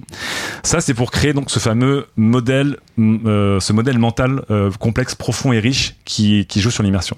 Le deuxième c'est évidemment, on a parlé de fond, maintenant on va parler de forme. Et donc la deuxième forme, euh, la deuxième truc c'est sur la forme, c'est sur la consistance et la cohérence Ouais. entre les intentions et ce que les gens vont ressortir. Donc là-dessus, euh, il y a évidemment l'absence euh, l'absence d'incongruité ou de défaut. Donc évidemment, si tu joues à un jeu puis d'un moment t'as as une pub in-game dans ton jeu free-to-play ou si t'as un bug, ce sont des éléments qui te sortent de l'immersion. Non mais évidemment. Euh, une consistance euh, aussi, euh, une cohérence dans les dans les éléments de dans les éléments qui sont dans, dans le monde. Ça veut dire que si à un moment tu te tu te balades, notamment dans Assassin's Creed, quelque chose qui avait beaucoup trigger les gens avant d'avoir le reveal, c'est que te balader dans un dans Constantinople et d'avoir des, des fois des éléments du futuristes ou des barrières qui ressemblent à un truc qui n'a rien à voir graphiquement, en fait, tu dis il n'y a pas de consistance, il y a un problème, ça, ressort du truc. Euh, une représentation, euh, on va dire saine et unbroken, comme diraient les Anglais du, du Game World, ça veut dire que euh, si tu as des éléments pareils, ils prennent comme exemple Bioshock. Dans Bioshock, tu retrouves des notes de quelqu'un qui sont étalées, c'est les fameux la narration environnementale. Il y a des gens qui ont trigger dessus en disant mais qui est assez con pour foutre des pages à droite à gauche. déteste Voilà. ça. Donnez-moi de la narration. Déteste ça. Fibre ne fait jamais ça. Donnez-moi Dans de la jeux. narration environnementale au- autrement que quelqu'un qui a laissé un bout de page caché sous un truc au sommet d'une statue, machin, etc. Faites pas ça. Les Donc, cassettes dans The Last of Us là pour comprendre l'histoire. Je déteste ça. Et dans Cyberpunk, il y, en a, il y en a partout des trucs comme ça. Bon. Génial. Et, et le dernier, c'est évidemment l'interaction avec les éléments du décor. C'est aussi un moment où tu peux voir la limite, le fameux ah bah il y a une caisse et en fait cette caisse est une limite, euh, une limite c'est une barrière invisible. Ils ont mis une caisse, mais c'est c'est flagrant, c'est un peu grossier quoi. Donc en fait, tu ressors de ton immersion quand t'es là-dedans. Euh, donc là-dessus, en fait, sur ces euh, sur ces huit critères qui représentent donc le fond et la forme, on peut définir la qualité d'immersion d'une œuvre. Donc, comme j'ai sorti plein de mots et plein de recherches théoriques, je suis revenu à la base et juste dire bon, est-ce que j'ai aimé le gameplay, est-ce que j'ai aimé les persos dans l'immersion? Et donc, je vais comparer deux écoles avec en bonus The Medium que je fais en ce moment. Donc, il y a deux écoles très différentes pour moi dans l'immersion, représentées par The Last of Us 2 et représentées par Cyberpunk. Tout simplement, on commence par le personnage et ce fameux euh, euh, euh, aventure impersonnelle et aventure personnelle. Dans The Last of Us, on suit l'aventure de différents personnages. Je vais pas spoiler dans, dans l'épisode numéro 2, mais des personnages qui sont écrits de A à Z, qui sont Ouais. très richement écrits, dont tu ressens chaque réaction, qui sont palpables, mais qui ne sont pas toi. Donc en fait, même quand tu les diriges, jusqu'à un certain moment, tu t'immerges dans le personnage, mais tu ne t'immerges jamais vraiment. Tu suis les aventures d'Ellie ou d'autres personnes, mais ce ne sont pas les tiennes. Cyberpunk n'est pas 100% à l'opposé de ça. Puisque Cyberpunk, en fait, contrairement à un MMO pur et dur, Cyberpunk, t'as comme un personnage qui a des caractéristiques, qui a des réactions, qui a une voix off déjà enregistrée, qui a un scénario linéaire, etc. C'est pas un MMO, en fait, où dans les MMO, tu, tu fais ce que tu veux, et c'est- ta voix. Là, t'as beau t'appeler, euh, t'as beau choisir l'apparence Ouais. de ton personnage. Sur tout le reste, en fait, c'est vie. Donc, euh, sans spoiler, c'est un prénom en, c'est un prénom donné en masculin, un prénom donné en féminin, Ouais. qui a un scénario plus ou moins élargi, mais qui a des réactions. Et moi, plein de fois, en fait, j'étais énervé puisque euh, le vie ne réagissait pas comme je l'imaginais. Voilà. Un peu comme Shepard de Mass Effect, c'est ça? Euh, pas exactement, parce que Shepard de Mass Effect, on serait plus dans le côté impersonnel. C'est vraiment Shepard de Mass Effect, il est construit de. Pas, tu peux décider s'il est gentil ou méchant. Enfin, pragmatique Oui. ou parangon. Donc, Donc, t'es euh, t'es dans d'accord. un. T'es dans un entre-deux. En fait, souvent dans les RPG, t'es dans un entre-deux parce que tu peux créer ton perso, mais t'as quand même, notamment dans Cyberpunk, c'est un RPG Ah qui est ouais. très scénarisé. Ouais. Voilà. Mais ce n'est pas The Witcher. The Witcher, t'es du côté complètement impersonnel, c'est que t'as Gérald qui est là. Et Ouais, tu l'as lui, joué. ouais, Et c'est encore, ça, ouais. et encore plus loin dans, dans The Last of Us, tu vois, Gérald, t'as comme un build, t'as un aspect RPG. Dans. The Last of Us, t'as pas vraiment d'aspect. RPG à part augmenter euh, quelques. Mais voilà, mais t'as pas de choix en fait dans, dans, dans les quêtes. Euh, donc là-dessus, voilà, sur le personnage, deux écoles différentes. Est-ce que vous êtes plutôt immersion impersonnelle ou est-ce que vous êtes plutôt immersion personnelle? Euh, L'environnement. Euh, L'environnement était très intéressant quand j'ai joué à ces jeux parce que j'ai vraiment eu euh, deux sensations d'immersion très différentes, très réussies mais très différentes.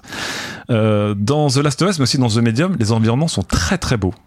Mais ils ne, dé- ils ne servent qu'un aspect d'habillage. Vraiment, euh, tu te balades et puis en fait l'environnement il est tel qu'il est et l'environnement il illustre en fait le moment que veulent te raconter les auteurs du jeu. Basta, il y a pas plus. Dans Cyberpunk, en fait, le personnage central de Cyberpunk, c'est Night City. C'est tellement le personnage central du jeu que souvent dans les discussions, c'est genre, tu parles de Night City comme d'un personnage, quoi. Genre les gens te disent, tu peux pas t'échapper de Night City ou Night City, euh, tu l'aimes ou tu la quittes, enfin que sais-je encore. Et euh, et j'ai vécu des moments de relation avec la ville de Night City qui fait que j'étais émerveillé par cette ville. J'ai détesté cette ville. Des fois, j'ai voulu me noyer dedans. Des fois, j'ai voulu m'en échapper littéralement. Et on peut évidemment. Donc euh, euh, là-dedans, dans l'environnement, dans Night City, l'immersion, elle est absolument incroyable. C'est clairement le point le plus dingue du jeu. Et ce- euh, Cyberpunk pourrait être un walking simulator dans Night City. Tu sentirais l'immersion tellement que la ville, à, à plein de niveaux, malgré les bugs, elle est, elle est riche, elle est cohérente, elle, est, elle est, elle est plein de choses, Il y a même un moment, je vous spoil rien hein, de, de Cyberpunk parce que j'espère que vous le ferez euh, un jour. La saturation des sons dans Night City est incroyable. C'est-à-dire que vraiment, à un moment, tu te bats dans une, dans une sorte de rue qui est une sorte de rue avec des échoppes euh, dans tous les sens, euh, des vendeurs de drogue, des, des, des bars à prostituées, ce que tu veux. Et t'as, c'est un peu le, la Paris Games Week. C'est que t'entends plusieurs sonos en même temps, en fait. Donc t'entends des pubs qui te hurlent à la gueule, euh, un jingle de- d'information, des trucs qui refont, euh, qui racontent, le, le JT qui raconte ce qui s'est passé, une mission que t'as vécue la veille, euh, quelqu'un qui t'alpague dans la rue, etc. Tout ça en même temps. Et à un moment, t'en peux plus, quoi. Rassure-moi, il y a quand même des rues où t'as le poissonnier du coin, le boulangerie hipster aussi, non? Mais ce qui était à un moment. C'est pas que des vendeurs de drogue et, que, et des Bah, prostituées dans ton. Alors, Ouais, la, Cyberpunk, la- hein. alors la ville, tu vois, ce qui était génial, c'est que du coup, j'ai ressenti la ville vraiment du mauvais côté. Et à un moment, j'en ai eu marre. Et de moi-même, j'ai enfourché ma moto. Je me suis cassé. Je suis allé dans les Badlands, qui sont une sorte de, de, de, de banlieue désertique au-delà. J'ai roulé en écoutant du jazz. Et à un moment, je me suis arrêté au bord de la route. Et je me suis retourné. Il y avait toute la ville, mais en, en vue d'ensemble, un peu comme dans Akira. Et j'étais émerveillé, quoi. Et c'est- ça m'a pris 20 minutes de, temps de jeu. bien, hein. Ouais, non, mais ça m'a pris 20 minutes de temps de jeu. C'était de l'immersion totalement euh, naturelle et pas poussée par le jeu.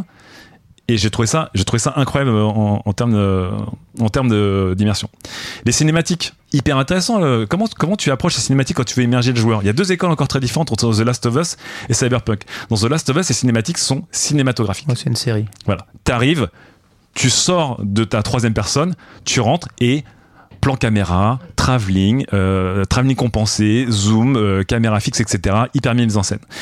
Dans Cyberpunk, tout est à la première personne du début à la fin. Tout, tout, tout, tout, tout. C'est-à-dire que même les scènes de cul sont à la première personne. C'est vraiment, vraiment très, très étrange. Et pourtant, les deux jeux ont des moments, notamment dans la quête principale de Cyberpunk, t'as des moments de narration en mode c'est vraiment écrit, quoi. C'est écrit, c'est un peu, euh, comment dire, euh, c'est un peu précalculé, etc., etc. Sauf qu'il y en a un qui te dit tu ne sortiras jamais de la première personne, sauf quand tu conduis des véhicules, et l'autre qui te dit on va écrire dessus. Là-dessus, je suis vraiment très très partagé, puisque dans plein de moments dans Cyberpunk, j'étais waouh, et dans plein de moments, c'était hyper euh, hyper malaisant. Un peu comme quand tu regardes quelqu'un jouer en VR, mais toi, t'es la personne qui regarde l'écran. Tu dis ça, ça marche pas en fait. Donc, euh, je sais pas, un moment dans Cyberpunk, il y a un mec qui est accroché au capot de ta voiture, il essaie de te trancher, euh, tu vois, avec une épée. Ta tête, elle esquive. Sauf que ça fait un mouvement de caméra vraiment euh, pas lisible et qui fait, qui fait mal au crâne. Et tu comprends que euh, ils ont voulu te mettre dedans. Dans les scènes de cul, c'est très bizarre les scènes de cul parce que quand quelqu'un vient t'embrasser, t'as un, t'as un truc qui vient zoomer. Et en fait, tu ressens pas le baiser, tu ressens rien. Et puis à un moment, ça, ça, ça tourne dans tous les sens. Enfin, c'est. Mais c'était, c'était une envie. Pardon, c'était une envie d'immersion de dire tu sors jamais de, de la première personne. Je suis un peu plus, euh, je suis un peu plus partagé là-dessus. Sur la crédibilité, le fameux point de crédibilité. Euh, c'était j'étais un peu tu vois dans la crédibilité de The Last of Us je trouve le jeu très crédible du début à la fin. C'est à dire que vraiment il est il est cohérent la plupart des animations sont soignées euh, la transition entre les cinématiques et les, et les trucs de gameplay tu vois peu la différence. Elle est elle est assez fine et pas euh, lourdingue etc et j'ai trouvé ça hyper immergent. Vraiment, le, je trouve que la fluidité dans The Last of Us entre les parties de jouabilité et les parties de cinématique sont très très très naturelles. Vraiment, euh, c'est un des trucs qui m'a le plus impressionné. Dans Cyberpunk, bon, j'ai eu un problème, c'est qu'il y avait des bugs. Donc euh, vraiment, Ouais. enfin, il y avait des bugs partout. C'est-à-dire que vraiment, à un moment, j'ai des discussions hyper importantes. D'un coup, la, la personne, elle s'envole. Bon bah. Ah ouais Ah oui, euh, il y a des trucs. euh, ah, Ça y te a- fait rire, Fibre. Comment te sortir de Je l'immersion sais pas, je jouerai à Cyberpunk dans un an quand ce sera parfait. Je trouve euh, dans, dans, dans le, la crédibilité et le réalisme notamment, le simple fait que The Last of Us 2 soit beaucoup plus constant dans son expérience que Cyberpunk, ça l'a rendu beaucoup plus immersif. Dans Cyberpunk, il y a vraiment des fois, j'ai vu des visages, je fais waouh.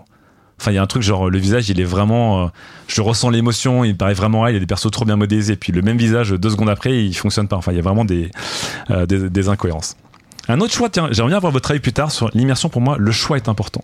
Et notamment, les recherches euh, dans le jeu vidéo ont dit que l'immersion dans le jeu vidéo a pris un tournant dans les années 2000 quand on a commencé à faire des choix moraux, notamment, et pas que des choix de type euh, tu fais un choix pour voir quelle séquence euh, avancer. Aller à gauche ou à droite. Exactement. Quand les choix sont devenus moraux, notamment avec Fallout, avec Fable, avec d'autres jeux comme ça, Mass Effect, ça a énormément engagé dans l'immersion des joueurs. Et là, je vais pas vous spoiler, mais on connaît l'école The Last of Us 2. The Last of Us 2 est un jeu linéaire qui, des fois, tu as l'impression d'avoir un choix. En fait, il attend juste que tu appuies sur un bouton pour confirmer le choix de l'auteur. Ouais. Ce que je déteste. Je déteste aussi. Je déteste ça parce que. bon. euh, L'illusion du choix, on appelle ça. mais en fait, c'est même plus de l'illusion du choix, c'est que vraiment, il te, j'ai l'impression que il te montre que t'as pas le choix. C'est que vraiment, il dit, est-ce que tu veux tirer ou frapper cette personne? T'as le bouton X, t'attends. Et vraiment, le jeu, tu sais, t'as les animations de d'idling, là, de Ouais, respiration, et le jeu, il attend. Comme la fin de The Last of Us 1. Et le, le jeu, globalement, est comme ça. Il te laisse jamais le choix. Et ça, c'est un truc qui me sort vraiment littéralement du jeu, parce qu'en fait, à un moment, faisant une cinématique, Oui, mais m'oblige pas à faire une sorte de, de truc où je dois appuyer sur X pour frapper quelqu'un, Ouais. ou faisant une cinématique. Vrai. Sinon, en fait, j'ai vraiment l'impression que tu te fous de moi. Et effectivement, là-dessus, dans Cyberpunk, on est dans du RPG plus classique. Donc, évidemment qu'il n'y a pas un choix total, mais il y a quand même une illusion de choix qui te donne l'impression, en tout cas, de dire euh, je veux faire en sorte que euh, je sois comme ça. Donc, il y a un moment, j'étais avec quelqu'un qui était clairement une potentielle relation romantique du jeu, qui a commencé à faire la gringue. Et on venait de sortir d'un moment très fort. Et en fait, j'ai j'ai la personne, gentiment. Et le lendemain, j'ai regretté en disant merde, j'aurais bien voulu voir la séquence. Quoi. En plus, euh, la personne est super sexe, etc., etc. Et je me suis dit, mais c'est trop bien en fait. Comme dans la vraie vie, tu peux des fois dire à une personne oui ou une personne non, puis le lendemain regretter quoi. Et j'ai ressenti ça dans T'as pas joué à The Witcher 3, il va se passer des trucs. Tu vas voir, tu vas voir à The Witcher 3, il Je se passe des je choses. peux dire que dans mon deuxième mois de Cyberpunk, je baisse tout ce qui bouge. hein. Euh, mais c'était hyper intéressant parce que le fait de, de- le fait de d'avoir de l'implication dans son choix et là, notamment de le regretter dans mon premier round, j'ai trouvé ça hyper intéressant. J'ai tué une personne innocente dans Cyberpunk à un moment. Alors c'est pas du tout mon, mon type de run, mais à un moment je, je rentre dans un truc qui est dans une sorte de de HLM genre The Raid pour les gens qui connaissent ces films d'action Ouais. absolument claustro. Et je, vraiment je, vraiment j'ai du mal à échapper au regard de tout le monde. J'ai j'ai une approche infiltration. Et je rentre dans un appartement et je tourne la tête et je vois un mec sur un canapé et par réflexe je le shoot. Et en fait c'était une personne qui était innocente qui était en train de faire un truc de réalité virtuelle avec ses lunettes qui bougeait pas. Et en fait je shoot la personne. Je m'approche du cadavre je me rends compte que j'ai shooté un innocent j'ai shooté avec un silencieux donc personne n'a entendu le toi- mec était seul dans son appartement Et toi, tu pleures. Ouais, le mec, il avait son truc de réalité virtuelle, il sait même pas que je l'ai tué, personne sait que j'ai tué. Et j'étais là, genre. Donc personne sait que j'ai tué cette personne, mais ça me- ça m'horrifie d'avoir tué cet innocent, quoi. J'ai vraiment, par réflexe, vraiment de, de tueur, j'ai j'ai vu, j'ai vu, euh, j'ai vu, un- j'ai vu une tête, j'ai j'ai tapé une tête. Et je me suis demandé longtemps si je devais faire euh, euh, save. Save load ou reload Oui. euh, Ah un ouais. checkpoint quoi. Et je me suis dit, tu sais quoi, je vais vivre avec. Ça m'énerve, ça m'énerve d'avoir tué un innocent sur un coup de, de stress. Mm. Et en fait, ça fait partie de l'expérience, quoi. Et ça, c'est le genre de truc qui a, qui a fait que j'ai adoré, enfin que j'adore pas Cyberpunk, mais ce type de jeu où notamment tu te retrouves face à ton imperfection, tes bavures, tout ce que tu veux, etc., qui n'est pas possible dans, pas vraiment dans, dans, dans The Last of Us. Et ça reste dans cette histoire en tout cas aussi de, euh, je reviens encore sur la cohérence du monde qui est importante dans, dans le jeu vidéo, c'est la nécessité de dans, dans les jeux immersifs de faire du roleplay et de ne pas faire d'abus. Donc d'être dans une discipline de joueur ou de joueuse parce que dans The Last of Us et encore plus dans Cyberpunk, tu peux abuser du jeu. On sait que n'importe quel jeu qui est basé sur l'infiltration et l'action, Ouais. c'est débile. C'est-à-dire que moi, au début, la première moitié de The Last of Us et ma première de Cyberpunk, je les ai fait à 90% en m'approchant des gens accroupis et en les one-shotant. Et c'était nul. Ouais. C'était nul. Et là, ma deuxième run, je la fais en roleplay. Je suis, euh, je suis une netrunneuse. Je vais essayer de hacker des gens à distance. Deux balles me tuent, etc. Euh, et la deuxième moitié de The Last of Us, j'ai fait plus en roleplay et je me suis beaucoup plus marré. Mais ça sort de l'immersion de te dire, je suis obligé Ouais, moi-même De faire un effort Mm. parce que le jeu, encore une fois, c'est vrai. il veut te donner des expériences sophistiquées, mais le jeu lui-même n'est pas assez sophistiqué pour. Et donc évidemment, l'IA et le, slash l'infiltration dans le jeu vidéo, c'est vraiment en, en immersion. Généralement, c'est c'est vite une catastrophe si tu veux vraiment être efficace. Quoi. Tu peux. à Cyberpunk, mon premier round, j'ai roulé sur le jeu euh, en mode hard euh, juste à cause de ça. quoi. C'était c'était un peu bête. Bref. J'ai fait le tour de beaucoup de facettes différentes et je vous ai montré beaucoup de concepts mais que je trouvais vachement intéressants. Et à la fin, du coup, je voulais quand même donner une conclusion, histoire de, de, de donner, euh, pas une note, mais qu'est-ce que j'ai préféré entre Cyberpunk et, The Last of Us? Je préfère l'école Cyberpunk. Je préfère euh, avoir des choix dans l'histoire. Je préfère avoir le choix un peu de mon perso, même s'il n'est pas total. Je préfère la non-linéarité. Même si ça donne quelque chose qui est moins cousu sur mesure qu'une histoire linéaire, un tunnel comme The Last of Us. Donc je préfère le- l'école d'immersivité de, de Cyberpunk, mais je préfère l'exécution de The Last of Us 2 puisque Cyberpunk est vraiment extrêmement frustrant et rageant dans l'état actuel. Et pour un jeu immersif, c'est gravissime, je trouve. Donc, je sais pas quel est votre avis, mais à la fin, je préfère l'école de Cyberpunk quand même. Mais j'ai pris plus de plaisir à, euh, en termes d'immersion, en fait, à faire The Last of Us 2. Très bien, merci Lam. Bah, on va, hein, on va, on va interroger un peu euh, tout le monde ici. Euh, Chloé, Mhm. qu'est-ce qui t'immerge le plus, qu'est-ce qui t'immerge le moins dans les propositions ou de manière générale dans, dans les jeux vidéo? Bah là, en fait, quand, pendant ta chronique, je réfléchissais à des exemples. Tu vois, par exemple, euh, moi, Assassin's Creed, le truc qui me sort toujours du jeu, bah, en fait, c'est que le fait que les assassinats, ça marche jamais vraiment. Enfin, quand tu essayes de vraiment y aller discrètement, il y a toujours un bug à la con qui fait que tu vas te faire repérer ou que ton assassinat, il va planter ou juste que tu vas planter un mec en plein milieu d'un marché et tout le monde à côté en mode ok. Et, euh, et ça, ça me sort totalement parce que tu te dis, en fait, ça sert à rien d'essayer de bien jouer. Que tu, que tu joues bien ou alors que tu ailles, genre tu fonces dedans, tu fais ton assassinat, mais genre de manière euh, n'importe comment, tout le monde te voit, c'est pas grave, tu pars, tu prends ton cheval et tu t'en vas. Le jeu te, réc- te récompense de la même manière. Et, euh, et ça, moi, je trouve ça dommage. Toi, par exemple, tout à l'heure, je regardais des vidéos sur euh, Hitman 3 et euh, t'avais des streamers qui montraient, bah, en grosso modo, comment est-ce qu'ils réussissaient des missions en faisant n'importe quoi. Et euh, bah, ça marche. Et moi, c'est, moi, c'est un truc qui me sort à chaque fois, en fait. Je me dis, le, il doit avoir, le jeu a des règles et qui sont censées, du coup, être sur l'immersion, sur euh, l'infiltration, sur la discrétion. Et si le jeu me permet quand même de réussir, euh, bah, soit en fonçant dans le tas, soit un truc aussi très con qui est, euh, tu fonces dans le tas, tu tues, tu passes dans la zone suivante qui fait qu'il y a une sauvegarde automatique. Et ça passe. Et tout le monde oublie tout. Et tout le monde oublie tout. Et ça, à chaque fois, ça me tue, ça me tue, ça me tue. Et euh, donc ça, c'est un exemple. Un deuxième, la semaine dernière aussi, j'ai joué à un jeu sur Apple Arcade qui s'appelle South of the, of the Circle, qui est un très très bon jeu narratif. En fait, c'est plus un film interactif pour le coup, mais t'as quand même des hum, les dialogues. En fait, c'est à toi de choisir. Euh, en fait, t'as différentes émotions à chaque fois, donc tu peux répondre voilà de manière empathique, euh, méchante, euh, machin truc bidule. Et il y a quelques, alors ils te font comprendre qu'il y a quelques endroits où ton dialogue va quand même avoir une importance. Donc moi, j'ai joué euh, mon personnage en fait pour le faire très très vite. C'est un universitaire qui n'avance pas trop dans ses recherches jusqu'au jour où il rencontre une nana qui est aussi universitaire et qui va l'aider à enfin débloquer voilà son le nœud mental qu'il avait sur sa recherche. Et euh, comme on est dans les années euh, 50 ou 60, euh, son directeur de recherche lui dit euh, bon, euh, c'est super, vous l'avez fait à deux, mais en fait, ce serait bien qu'elle soit dégagée des, des crédits, quoi, euh, que qu'elle co-signe pas comme autrice, parce que sinon, euh, bah, ça va donner moins d'importance à votre recherche, etc. Et euh, donc moi, j'ai joué le good guy hein, en disant genre mais si, mais si, euh, il faut qu'elle soit qu'elle soit dedans. Mais tu peux jouer aussi totalement l'inverse.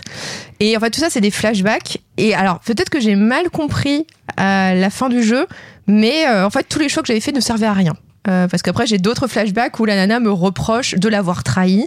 Alors après, je me dis, alors c'est peut-être le jeu qui essaie de te dire que c'est des souvenirs, mais qu'en fait, tu as complètement twisté tes souvenirs et tu pensais être un good guy, mais en fait, pas du tout. Euh, mais bon, en fait, j'ai trouvé ça dommage que le jeu te donne plein de choix et qu'au final, ils te disent, en fait, non, ça servait à rien. Mmh. Euh, en fait, voilà, voilà la fin. En fait, euh, t'es un salaud, quoi. Et, euh, Ça arrive dans certaines quêtes de Cyberpunk Mm.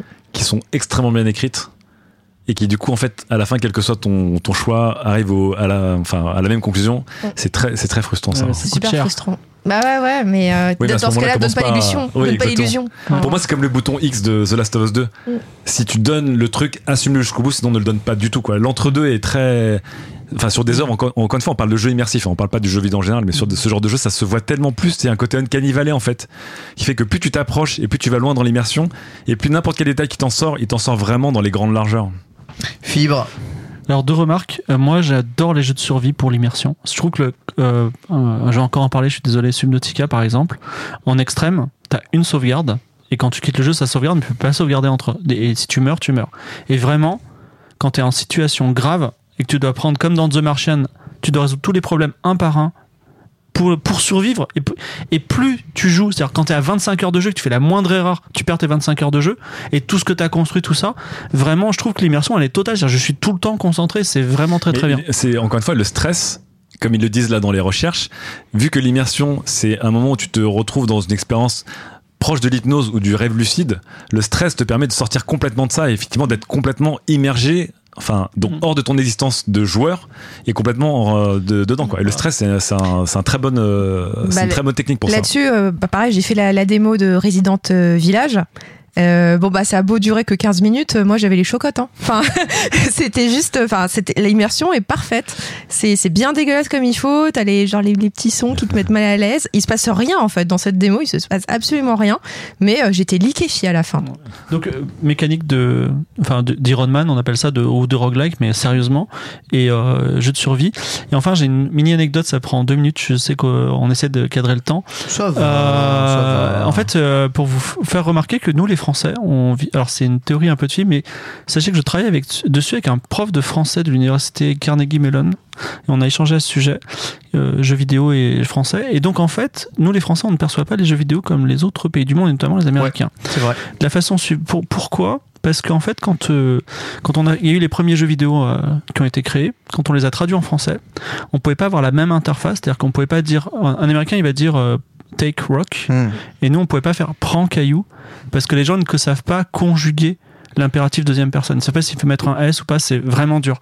Donc on a, on a choisi l'infinitif que tout le monde connaît. Tout le monde s'est fait prendre caillou. Ouais. On est quasiment le seul pays au monde qui utilise l'infinitif. C'est-à-dire qu'aujourd'hui, même dans un Call of Duty, on dirait pas tout take rock en anglais. voilà c'est ça. Et dans un, dans un Call of Duty, on dira appuyer sur F pour présenter ses respects, par exemple, avec ER. Éventuellement, on te verra. Si c'est un jeu de bagnole, on te tutoiera, mais en fait, il y a ce côté. En fait, on quand, tu donnes, quand tu utilises un jeu vidéo, quand tu es français, tu programmes un jeu. C'est-à-dire que tu dis, tu programmes un personnage, tu lui dis ramasser cailloux et faire ça. C'est fait que tu as une distance. Quand un Américain joue à un jeu, peut-être que quand tu dis I take, take rock, dans sa tête, c'est je prends le caillou. Ouais, ouais. Voilà. Ou au contraire, je, je donne un, un- un ordre à ce personnage, prends le caillou, tu vois. Et la, la distance, elle est hyper bien gérée. Tandis que nous, y, il y a un flou. Et je sais pas quand est-ce qu'on sortira de ce flou. Et, ça fait partie de l'immersion. C'est une, grande question. Il y a des enjeux derrière. hein. en fait, là, moi, j'ai j'ai vraiment résumé. euh, c'est des grosses recherches en huit petits points, quoi. Mais c'est intéressant de voir à quel point, quand tu veux aller loin dans l'immersion, chaque détail Ouais, compte. Et non seulement ton oiseau qui passe dans le ciel, il est important parce qu'il est gratuit et qu'il ne sert à rien d'autre qu'à l'immersion et que c'est pas un élément de gameplay, mais en plus il doit être bien modélisé, en plus il doit apparaître au bon moment, en plus le son doit être intéressant, euh, en plus il doit avoir la spatialisation, etc. Et parfois, la manette vibre aussi. Et la manette vibre. Enfin, j'ai pas beaucoup parlé de The Medium, mais le travail de caméra dans The Medium est absolument incroyable. Parce qu'à un moment, je voulais parler de la différence entre première personne et troisième personne. Bon, on a pu parler de, de beaucoup de trucs. Mais donc, il y a un jeu en première personne, un jeu en troisième personne. C'est deux écoles différentes. Et The Medium revient à cette école du jeu en caméra externe. Et c'est pas des caméras à l'ancienne, c'est des caméras, on dirait plutôt des drones qui te suivent dans une forêt, par exemple. Ouais, C'est- ouais, ouais. c'est le travail de caméra de The Medium est incroyable pour l'immersion. Ouais, il. Il est vraiment incroyable. Donc il y a plein de, il y a plein de petites choses, mais c'est ce qui est dingue, c'est que pour te faire atteindre ce moment où effectivement tu sors de qui tu es, tu es complètement investi dans ton personnage ou ton aventure ou ton stress, etc. En fait, ça demande tellement d'efforts conjugués et ça peut se casser la gueule tellement facilement que je, enfin, je suis admiratif des jeux immersifs. Ouais, je sais pas vraiment comment vous faites, hein, juste pour terminer pour mon expérience personnelle.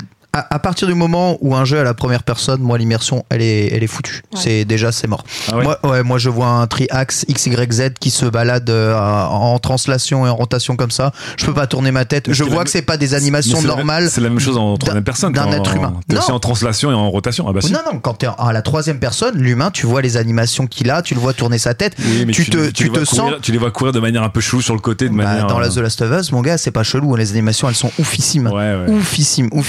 Dès que je suis à la première personne, pour moi, les déplacements sont pas naturels. L'immersion, c'est zéro. Sauf évidemment quand tu me fous dans un jeu d'horreur à me chier dessus. Alors là, oui, je peux te dire, oui, l'immersion est Ah, là. L'immersion est totale. Mais c'est juste parce que tu me mets, euh, t'as juste l'impression d'être dans un endroit que t'as pas envie d'être, où tu veux sortir toute ta vie, où toutes tes peurs ressortent. Et alors, je sais pas si je, je refuse euh, et je, je, je sors de, enfin, j'aime pas être immergé dans un jeu, mais euh, tu vois, le cas de Red Dead. On dit c'est un des jeux les plus immersifs, de machin. là. Moi, Red Dead, l'immersion, ça n'a pas fonctionné du tout. J'ai fait tomber mon cheval une fois d'une falaise. J'ai fait, mais foutez-moi la paix. La, la maniabilité ultra dure, c'était vraiment. Alors que dans GTA, par les mécaniques de gameplay qui étaient fluides, à la fois fun, j'ai eu le même exemple que toi, où j'ai roulé par erreur sur quelqu'un alors que j'avais fait un run en mode je tue aucun innocent tu vois. C'est un innocent je tue pas et je vole pas de voiture tu vois et je respecte le code de la route tu vois. Je me suis inventé mes propres façons de jouer. C'est la première fois que je faisais ça dans, dans un jeu. Et je me sentais quand même vachement immergé dans le jeu. Et le fait de rouler sur une personne ça m'avait saoulé tu vois. Mais au final bah, j'ai fait marche arrière, puis marche avant, je l'ai écrasé deux, trois fois, je lui ai dit, oh, c'est bon, il est vraiment mort, puis je suis reparti. C'est un putain de jeu vidéo, voilà. La seule façon de m'immerger dans un jeu vidéo, c'est que le gameplay me fasse tellement kiffer que je fusionne avec le jeu, et là, à ce moment-là, il peut se passer ce que tu veux autour de moi, je suis genre dans la zone, tu vois. C'est pour ça que tu es dans la catégorie des jeux qui t'immergent par les mécaniques plus que par le lore ou le personnage notamment. C'est une autre forme d'immersion. Il y a des, effectivement, Exactement. il y a- il y a Mais des- c'est- il y a- je suis beaucoup plus sensible à ça qu'à me foutre juste euh, à la première personne dans des- un jeu, et voilà euh, quoi. Dans les études, ils parlent de Candy Crush, qui est une, euh, qui est un match fort incarné. C'est-à-dire qu'en fait, le fait qu'il y ait des bonbons, le fait qu'il y ait un sound design qui est avec Star, alors qu'en fait, ça aurait pu être littéralement des briques euh, rouges ou bleues et basta, en fait, a fait le succès du jeu. C'est pas les mécaniques du jeu qui ont fait le succès du jeu. Les mécaniques sont déjà connues en fait. Donc c'est d'autres formes d'immersion et là c'est le look and feel notamment. Il y a un travail énorme sur Candy Crush qui est fait pour que vraiment le bruit du truc qui craque, qui machin, qui explose soit très satisfaisant. Satisfaisant, Ça travaille dessus. Tetris, euh, Tetris Effect, je trouve le jeu ultra immersif. Je suis dans une zone quand je joue à Tetris Effect, c'est un truc de ouf. Mais disons que là, en fait, on parle d'immersion au sens où, en fait, toi, ce, dont tu parles, c'est une immersion qu'on peut appeler d'être in the zone. Des gens peuvent appeler ça genre in the zone, c'est qu'à un moment tu rentres dans, le, dans ce fameux flow. Là où je parle d'immersion dans des jeux immersifs au sens où tu vis un rêve éveillé, c'est-à-dire que moi, t'es quelqu'un d'autre. Tu commences à faire du roleplay. C'est-à-dire que vraiment tu te ressens comme la personne, euh, tu ressens l'environnement comme ton environnement du moment, etc. Et, et qui peut arriver souvent dans des bons jeux immersifs. Et donc moi notamment, donc The Last of Us, il y a trop de limitations dans ce que tu peux faire pour que je m'immerge à fond dedans, mais il y a plein de gens qui vraiment ont été extrêmement troublés par ce qu'ils ont vécu. On en parlait avec euh, avec Salomé notamment qui est, qui est qui est fan du jeu, mais qui étaient troublés en fait par ce qu'elles ont vécu et qui ont trouvé ça génial de suivre les aventures d'Ellie et des autres persos et, et d'être d'une certaine manière proche d'elle et parfois elle. Moi, c'était un peu, c'était un, peu euh, trop limitant. C'est un truc qui marche jamais, chez- jamais avec moi, malheureusement. On n'en parlera pas, il n'y a pas le temps, mais il faudra aussi parler des, des personnages silencieux, muets ou pas. C'est partie de Ah. l'immersion. Voilà. Mais je pense que ça fera une chronique. hein. Oui. Voilà. Moi, je trouve ça rigolo. on va marquer une seconde pause et on va faire une petite tour de table de ce à quoi vous jouez. Ça fait longtemps qu'on ne s'est pas vu. Alors évidemment, le Game Pass a tourné euh, à tir larigot et on va donner quelques recommandations de jeux. En tout cas, pour tous les auditeurs qui nous écoutent, ça reste un podcast de jeux vidéo, je vous rappelle. Donc évidemment, donner quelques recommandations, c'est parfois pas mal. Chloé, à quoi tu joues en ce moment? Alors, euh, je vais donner une recommandation qui vient du Game Pass. Euh, en fait, Mais incroyable Incroyable. Non, en fait, je trouve. Alors, c'est- ce jeu-là, c'est la quintessence pour moi de ce qui est cool dans Game Pass. C'est un jeu que je n'aurais probablement jamais acheté. Euh, mais bah, là, vu qu'il était dans l'abonnement, je me dis, allez, en fait, ça me tente bien. Et je l'ai fini en deux sessions. Et c'est pour moi, du coup, enfin, c'est parfait. C'est l'esprit Game, Pass. C'est voilà, ça t'occupe une ou deux soirées, de, entre 2 heures et 8 heures. Et c'est fini, et c'est cool, et tu peux passer à autre chose. Et j'ai passé un extrêmement bon moment. Ça s'appelle Yes, Your Grace. Euh, donc, ce qui est un jeu, on va dire, de gestion light. Vraiment light. Euh, où tu incarnes un monarque dans un royaume, on ne sait lequel, euh, qui a sa famille. Et en fait, euh, on n'est pas très très riche, en fait. On n'est pas un royaume très prospère. Et on doit faire face à une invasion. Enfin, une invasion qui va se préparer. On sait qu'il nous reste X semaines avant qu'il bah, y ait une très grosse armée qui nous arrive pour nous défoncer. Et euh, donc, pendant ces X semaines, ces semaines-là, il va falloir que je forge des alliances. Je, moi, le monarque, que je forge des, des alliances avec d'autres seigneurs du coin qui évidemment vont me demander des services. Mais il faut aussi que je continue à satisfaire euh, le bien-être de mes sujets. Car euh, en fait, on a, deux, on a vraiment deux items à gérer à max, qui est l'argent, donc la trésorerie du royaume, et euh, les ressources, euh, les ressources euh, alimentaires. Et donc il faut euh, donc euh, en fait le jeu c'est toutes les semaines vous avez les vous savez bah, les gens viennent voir le roi pour euh, demander des choses et donc il faut leur dire oui ou non. Donc ça peut être oui je vous envoie un soldat. Oui, je vais vous donner de l'argent. Oui, je vais vous donner à manger parce que vous avez été pillé par des, voleurs. Ou, bah non, désolé, en fait, non. Euh, soit parce que euh, bah, votre demande, votre requête, euh, elle est nulle. vous vous foutez de ma gueule. Ou juste, en fait, je peux pas. Et donc, vous avez une autre métrique qu'il faut tenir compte, c'est la satisfaction de vos sujets. Parce que si vous tombez à zéro, eh ben, c'est la jacquerie. Donc, c'est game over. Voilà, vous êtes renversé par les paysans et c'est terminé pour vous. Ah. Donc, il faut. Salopard de pauvre. Voilà, Ah. salopard de pauvre. Donc en fait, il faut réussir à gérer ces trois, ces, ces, ces aspects-là. Donc, euh, alors là où le jeu est plutôt facile, c'est qu'en fait, vous avez des sauvegardes, vous avez une sauvegarde par jour. Donc ce qui fait que si vous êtes, vous êtes planté, bon bah voilà, vous euh, reprenez une sauvegarde juste avant pour euh, faire en sorte que ça se passe un petit peu mieux. Donc ça, ça c'est vrai que c'est le côté euh, pas très immersif parce que bon, on peut revenir en arrière si jamais on a fait vraiment une, mauvaise erreur. Parce qu'il faut aussi gérer, genre vous avez une sorcière, si vous l'emmenez sur le terrain, bah, elle sera pas là pendant deux semaines. Donc c'est à dire que si on a besoin d'elle la semaine suivante, ah bah non désolé, je peux pas. Hop, la satisfaction baisse. Et voilà. Et donc ça, ça j'ai trouvé ça chouette au niveau gestion light. Il y a aussi, bah, en fait, donc vous avez trois filles et une épouse. Et leur destin va changer de manière radicale en fait en fonction de vos décisions, qui sont pas toujours des décisions bah, que vous prenez de manière de euh, avec la gaieté au cœur. Euh, des fois, elles s'imposent à vous. Euh, par exemple, euh, j'avais une fille de 12 ans euh, que j'ai été un peu contraint de marier à un homme euh, Ah. qui en avait plutôt 50 euh, parce que bah, j'avais besoin de ses soldats voilà donc euh, j'ai fait bon bah désolé ma fille hein, mais euh, pense au bien du royaume Euh, voilà je vais parce que il- m'envoie 1000 soldats en fait hein, et là on en a, on, en- on pas on a justifier 200 monstre. on a 200 soldats, on va se faire défoncer. Donc, dans ce qui fait, moi, j'ai terminé le jeu, parce que bon, le jeu se, fait, se finit assez vite, hein, c'est 5-6 heures de jeu. J'ai eu, la, enfin, j'ai eu une bonne fin parce que j'ai survécu aux attaques. Mon royaume est toujours debout, mais euh, mes filles ont un destin mais déplorable, toutes. Absolument toutes. Ma femme, ça va. Et en fait, à la toute fin, ça dit que genre, bon, en fait, ça va, mais dans quelques années, euh, j'accrie et voilà, je vais me faire tuer par euh, mes, paysans, mes braves paysans. Donc voilà, je vous recommande chaudement ce jeu, en tout cas pour euh, voilà, faire de la simulation light sans trop, trop non plus de, de données à gérer. Mais c'est justement pour le coup ultra immersif. Enfin, moi, j'étais à fond dans mon rôle de, de papa, mais bon, qui des fois prend des décisions qu'il n'aimerait pas prendre, mais on n'a pas le choix. Et, et voilà, donc un très bon jeu Game Pass. Merci Chloé. Je l'ai vu passer, mais je l'ai jugé sur son euh, comment, sur son allure, sur son Alors, design. qu'il- il est pas très beau. Ah ouais. mais le joueur coup, Nintendo euh, qui juge maintenant sur l'allure des jeux, Non, mais, on c'est tout vu. Mais Game Pass, il y en a plein. Donc, qu'est-ce que je fais? J'ouvre la fenêtre, je regarde le trailer, je juge. Et si j'ai un truc, je, je teste. Si j'ai pas un truc, je fais, oh, faut- fous-moi la paix. Ah, juste euh, petit défaut, alors c'est traduit en français, mais des fois il y a des trucs qui sont pas traduits. Et Ah, euh, ouais, t'as des genre des phrases qui sont pas traduites. Ou euh, bah en fait le registre de langage n'est pas toujours adapté à un setting moyenâgeux, donc euh, ça peut te sortir un Ah. peu. euh, J'avoue. voilà, petit défaut. Fibre-Tig. Très rapidement, euh, sur toujours Game Pass, Desperados 3, très bon commando-like, enfin le meilleur commando-like possible. Call of Duty, bien entendu. Donut Country, très sympa. Euh, et sinon, toujours Subnautica. Et en ce moment, je joue aussi à XCOM 2, le meilleur tactical. Tu joues à beaucoup de choses. Et une, une dernière chose aussi, si vous voulez jouer à Yes Your Grace, mais vous êtes ministre de l'Intérieur sous François Hollande pendant la crise syrienne, vous tapez jeu crise au Quai d'Orsay et vous tombez sur un jeu que j'ai fait. Voilà. Il a réussi à caler une pub. Eh oh là là, bam putain, monsieur En plus, vous êtes, c'est- en plus, vous êtes redirigé sur Congregate et ça me fait gagner de la thune, voilà. C'est quoi ton, co- ton code Discord déjà voilà. Magnifique. Lame Euh, Donc, comme j'ai dit dans le chronique avant The Medium en ce moment, euh, que je trouve très sympa. Donc, euh, sur le Game Pass aussi.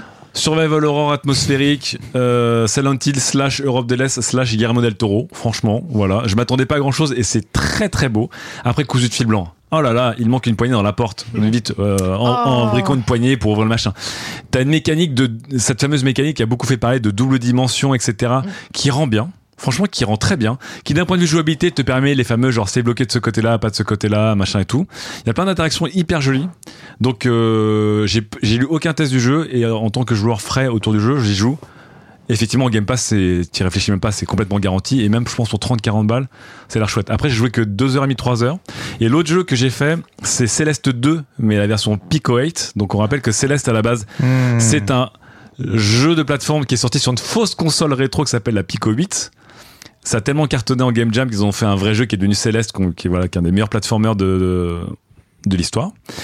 Et donc là, ils ont sorti Céleste 2, encore une fois, sur cette fausse console Pico 8, qui est basée sur une mécanique différente, qui est basée sur une mécanique de grappin que à l'horizontale. Alors, j'ai pas vu le reste des, des mécaniques. J'ai déjà le, le pouce euh, en sang. C'est dur?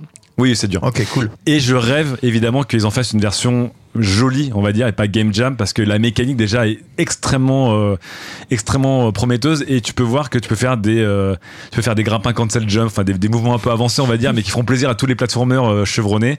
Et, euh, et le jeu est très réactif, déjà hyper agréable. Enfin, vraiment, ça donne envie de, d'en avoir une version, euh, on va dire une version euh, commerciale, si j'ai envie de dire, parce que le jeu est disponible gratuitement. euh, c'est un petit un exécutable mais sans installation et, et ça se joue en deux secondes. C'est vraiment top. Et Céleste est sur le Game Pass. Ouais, c'est vrai.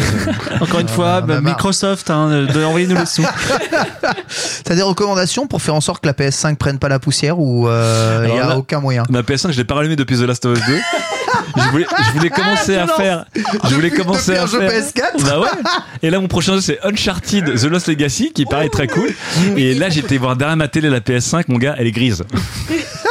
Elle est grise. C'est-à-dire que là, je vais mettre un chiffon dessus, tellement qu'elle prend la poussière. Sony vont nous détester. Euh, bah non, mais il y a, il y a- je veux dire, euh, je, Bah là, je- il y a rien. je suis pas, bot- je suis Il n'y a, botté pas de- y a par- pas de console non plus, donc euh, Je suis désolé, ça mais va. le meilleur jeu next gen du moment exclusif, c'est The Medium. Hein. C'est pas Dark Souls en fait. hein. Parce que Dark Souls, Ouais. c'est un bon remake, hein, mais ça m'intéresse C'est pas pas le spécialement. jeu le Ah, plus je ouf de l'histoire. hein, Astro's Playroom, quand même. Il est très sympa. Il est très sympa. Mais globalement, ma, ma PS5, elle est. euh, Ouais, moi aussi, elle, euh, elle dort un peu. Elle est. Voilà, moi je joue à Cyber Shadow en ce moment sur le Game Pass. Et si j'ai une vraie reco à Oui. vous faire, vrai, vrai, vrai reco à vous faire, je sais pas quand sortira ce podcast, mais il est très probable Pokémon. que Super Mario 3D World Ouais. soit sorti Avec au Bowser, moment où on se pas, plus Bowser Fury. J'ai pu déjà y jouer, évidemment, Andy, je ne peux rien dire, mais franchement, si vous n'avez jamais fait ce jeu, Est-ce que tu peux répondre à une question ce que je me pose Vas-y. Est-ce que c'est là. est-ce que c'est aussi bien que enfin est-ce que c'est aussi le même scope que Mario Odyssey? Non, parce que la caméra est fixe. Donc, en fait, C'est un vas open world ou pas?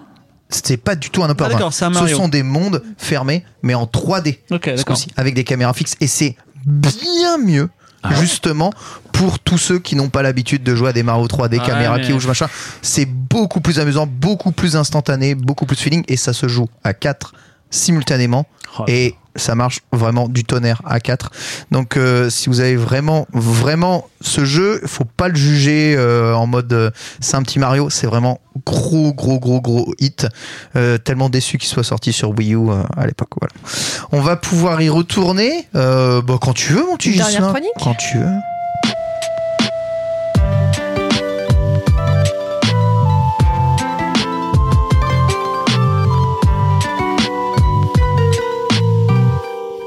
Fibrotique, tu aimes les photos Alors non, j'aime depuis peu les photos. Voilà, mais je n'ai jamais été un photographe dans l'âme. Alors, on joue aux jeux vidéo, on stream des jeux vidéo et on prend aussi des photos de jeux vidéo. It's a, it's a thing. Euh, ce n'est pas un screenshot pour une soluce ou un magazine, mais c'est l'acte de se poser, de regarder l'écran et de prendre une photo de l'écran pour la beauté de la photo, comme on en prendrait pour une photo de paysage ou d'autre chose. Bon, juste un mot quand même sur les screenshots sur papier glacé. Moi, j'étais un lecteur avide de Génération 4. Et parce que je trouvais le titre cool en fait. Et euh, un jour, c'était l'édition qui traitait de Strike Commander parce que je suis vieux. Ils ont commencé à avoir des screenshots moches dans leur magazine. Histoire d'imprimante laser qui marchait pas, je sais pas quoi, mais est-ce que c'était leur imprimeur, un traitement d'image? Moi, j'avais eu un exemplaire nul. Du coup, j'ai acheté les joysticks. Et j'ai découvert Abus dangereux, Marcel Maigre, je sais pas si vous avez la ref, mais en tout cas, voilà. Et cette petite parenthèse, donc, donne un petit indice que quand même, screenshot de jeu, c'est pas, c'est pas rien. C'est important quand même. C'est important de voir le jeu, même si on n'a pas encore joué. Je fais un mini panorama historique. Donc, dans les temps anciens, dans les années 80, bah, prendre des photos dans un jeu, ça posait pas mal de problèmes parce que le screenshot, c'était pas une fonctionnalité qui existait, que les images prenaient de la place, les images étaient censées bouger d'une certaine façon, même si il y a une touche sur nos, nos claviers qui s'appelle print screen, n'oublions pas. Mais après tout, finalement, c'était absurde de vouloir un écran statique alors que nous, ce qu'on voulait à l'époque dans les 80, c'est avoir un écran qui bouge. Et puis, il y a eu les, les- les- des jeux, donc on est plutôt dans les années 2000, dans lesquels le gameplay était justement de prendre des photos, un substitut au fait de tirer une balle dans la tête des gens. Bon, exemple, Fatal Frame sur PS2, on chasse des fantômes avec un appareil photo, il y en a plein d'autres. hein. Avant qu'on parle de comment la pratique s'est généralisée, parce que ça a touché aussi les, autant les operating systems des consoles que les logiciels, il y a eu une petite révolution qui a commencé dans la ville de SimCity. Alors SimCity, c'est un jeu 2D, hein, très, plutôt ancien, dans lequel on construit des villes, mais ça nous laissait un petit côté de frustration. Ce petit village devenu métropole, comment le visiter? Donc il y a eu, eu Simcopter quand même, donc on, on pouvait exporter sa, sa, sa, Sa ville. sa- sa ville. Comment admirer cette ville imaginaire, ces gratte-ciel? Alors, ça a travaillé beaucoup de créateurs, dont ceux de GTA, qui se sont dit, bah nous, dès qu'on a la thune, on fait des- une ville en 3D dans laquelle on va pouvoir voler des voitures, tuer des gens, mais aussi se balader. Et euh, c'est le début un peu des walking simulators, qu'on a été un peu Daggerfall, un peu, un peu Flight Simulator d'une certaine façon. Parce que Flight Simulator 4, 1994 ou 16, je crois, par exemple, on pouvait survoler Paris, il y avait une petite tour Eiffel en filigrane là. Et, euh, mais GTA, il y a, quand ils ont attaqué la 3D, je passe à San Andreas, il y avait un côté de je reproduis la ville, pas exactement pareil, mais un peu pareil, comme ça j'ai les codes et je suis. Enfin, il y a une recherche architecturale. Et donc, avec GTA 3, notamment San Andreas, on a eu des touristes virtuels qui ont commencé. On a eu des comptes Flickr de gens qui avaient le bon angle, le bon timing, qui faisaient de belles photos. Interview de Thibaut Brunet. Thibaut Brunet, c'est un artiste exposé à Genève, à Paris, à la BNF, qui vit entre autres de capture de photos de jeux vidéo. Il déclare en interview Je raconte toujours la même histoire. Je jouais au jeu GTA San Andreas dans lequel tu as une mission, tu dois faire chanter un homme politique. Pour la réaliser, on te donne un appareil photo et toi, tu vas photographier l'homme politique dans une situation compromettante. Et en fait, un jour, j'ai gardé l'appareil, j'ai joué avec. Un jour, je me suis rendu compte que les photos s'enregistraient sur mon disque dur et là, ça a tout changé. Je prenais beaucoup de plaisir à me balader loin de tout et photographier cet univers. J'avais l'impression d'être devenu un trappeur. Voilà, j'ai commencé comme ça et aujourd'hui, il vit de ça. Donc, il, il prend des photos de soldats façon reporter de guerre dans Call of Duty, je vous les montrerai. Ah. Vachement, vachement belles, noir et blanc, tout ça. Et donc, en fait, c'est un reporter, un photographe professionnel, mais de jeux vidéo. Donc la démarche artistique n'était pas encore ultra populaire à cette époque-là, mais elle a ruisselé tout doucement. Et je pense notamment big up à Barre de Vie, journal fondé par Pipo Mantis Netsabes, qui avait le Big Green Screenshots, qui était inspiré du Big Picture de Boston Globe. Donc le Boston Globe, il a, il a, il est en ligne et il a un- une, page qui s'appelle la Big Picture. C'est genre la grosse photo qui prend tout l'écran, qui est vachement belle. Et ben ils avaient la même chose, mais pour, pour un screenshot de jeu et c'était assez ouf parce que je disais ah bon ça, ça, c'est Skyrim et en fait de la même façon qu'un photographe eh ben il voit quelque chose mais il prend la bonne photo qui est hyper belle. Tu dis ah d'accord c'était comme ça c'était beau. Et ben là le mec il te prend en photo Skyrim et évidemment c'est beaucoup plus beau que comme tu l'as vécu. Non mais c'est- et, et- et en fait non mais le photo la photographie c'est ça tu vois et c'est assez fou. Et donc avec la pénétration totale des réseaux sociaux dans nos vies on se doit maintenant de partager au même titre que nos photos de hamburger, bah, des photos de jeux vidéo que l'on pratique, que ce soit en bien ou en mal, parce que ben je- pas Daz, mais les copains de Daz. hein. La première photo d'élite, la première photo d'élite, on se dit waouh, c'est quoi ce jeu, c'est trop beau? Et à la 30e photo d'élite, ben, on a l'impression d'avoir eu 30 photos pareilles. Il y a un tourisme mainstream de l'open world. Bon, depuis Origin, bah, les Assassin's Creed proposent une version touristique euh, totalement accessible et safe de leur univers de jeu, donc on- dans lequel on va, vous n'allez pas mourir. Et ils ont un outil ultra perfectionné, très très simple de prise de photos et de screen. C'est un Instagram dans le jeu avec un compteur de likes intégré au système, une localisation géographique sur la carte virtuelle.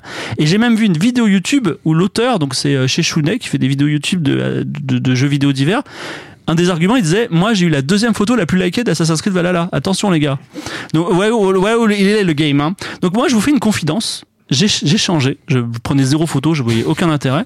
Et maintenant, je prends énormément de photos et je prends beaucoup plus de photos dans les jeux vidéo que dans ma propre vie. À quel moment j'ai vrillé, je suis devenu cette personne?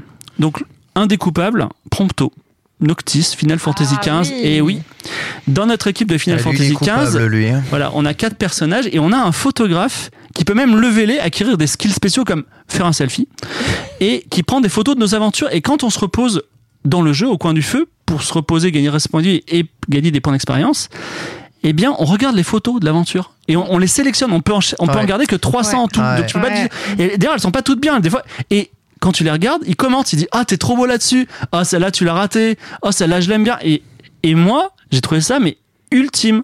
J'ai dit mais en fait c'est pas que la photo est belle, c'est que c'est mes souvenirs. C'est je je vis des souvenirs. Et moi j'ai eu énormément de problèmes d'en garder que 300. Je voulais- J'aurais voulu toutes les garder. J'ai, j'ai ça. Donc, Subnautica, le jeu dont je parle tout le temps, on a la possibilité de prendre une seule photo et de l'envoyer à un autre joueur dans une capsule spéciale. Donc, c'est-à-dire, vous pouvez prendre plein de photos, mais à la fin, vous en gardez qu'une seule et vous l'envoyez. Voilà. Ça, c'est, euh, c'est dur. Et enfin, là, je suis à 200 heures de Assassin's Creed Valhalla j'ai pris 311 photos. Donc, je me suis aperçu d'une chose, elles sont pas très belles. Pourtant, l'outil, il est bien. Mais en fait, je commence à prendre des photos souvenirs. C'est-à-dire, je prends pas des photos belles, stylées, euh, de beaux paysages. En fait, dans les 200 heures d'Assassin's Creed Valhalla, il se passe des trucs stylés et des trucs nuls. Et les trucs stylés, je voulais m'en souvenir. Je veux dire, ah putain, mais là, j'avais un ours qui parle. J'ai trop envie de m'en souvenir. Et donc, hop, je prenais une photo. Et euh, c'est un peu comme euh, ben, la, vraie photo souvenir de voyage. C'est-à-dire, c'est pas la photo Instagram, genre je veux avoir des likes, c'est la photo. J'ai fait un voyage, je me souviens pas de tout. Je regarde la photo, ah, ça me plaît. Et, des fois, je lance Assassin's Creed Valhalla, je regarde mes photos. Voilà, je dis, ah, c'est cool là, c'était cool ça. Et donc, un peu ouverture prospective, le futur. Bah, je vous sommets une idée euh, sur cette base-là. Je me demande si on ne traitera pas le jeu vidéo comme un voyage, c'est-à-dire quelque chose dont on n'a pas le temps de consommer. Et aussi par écologie, parce que imaginez que tout le monde joue à des jeux vidéo hyper. euh, enfin, de la même façon qu'on prend pas l'avion, peut-être qu'on dira attention, ne jouez pas tous à des free-to-play sur des serveurs, je sais pas. Euh, et euh, alors, on peut pas y jouer forcément, on peut pas forcément avoir le temps aussi de voir d'autres personnes y jouer sur Twitch. Et je me dis, il y aura peut-être une sorte d'Instagram global. Et de la même façon que moi, je vais jamais aller à Dubaï ou au Japon, mais je désolé, hein, voilà. Pourquoi? Euh, parce que c'est loin, c'est cher et je parle pas japonais. Mais ça m'empêche pas, quand tu vas au Japon, de dire c'est trop stylé, c'est trop beau. Tu vois, et je suis content de voir ces photos-là et ça m'a- ça m'apprend des choses.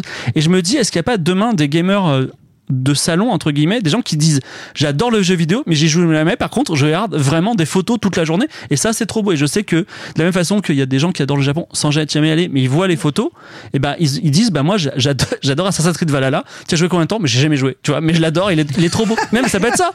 Je l'ai préco d'ailleurs. et voilà, c'est- mon cas. Hein. Je jouerai jamais Assassin's Creed là, mais je regarde les photos que Chloé des fois met, etc. Et je fais ah cool. Ouais. Franchement, le jeu, il- l'univers me plaît. voilà. Ouais.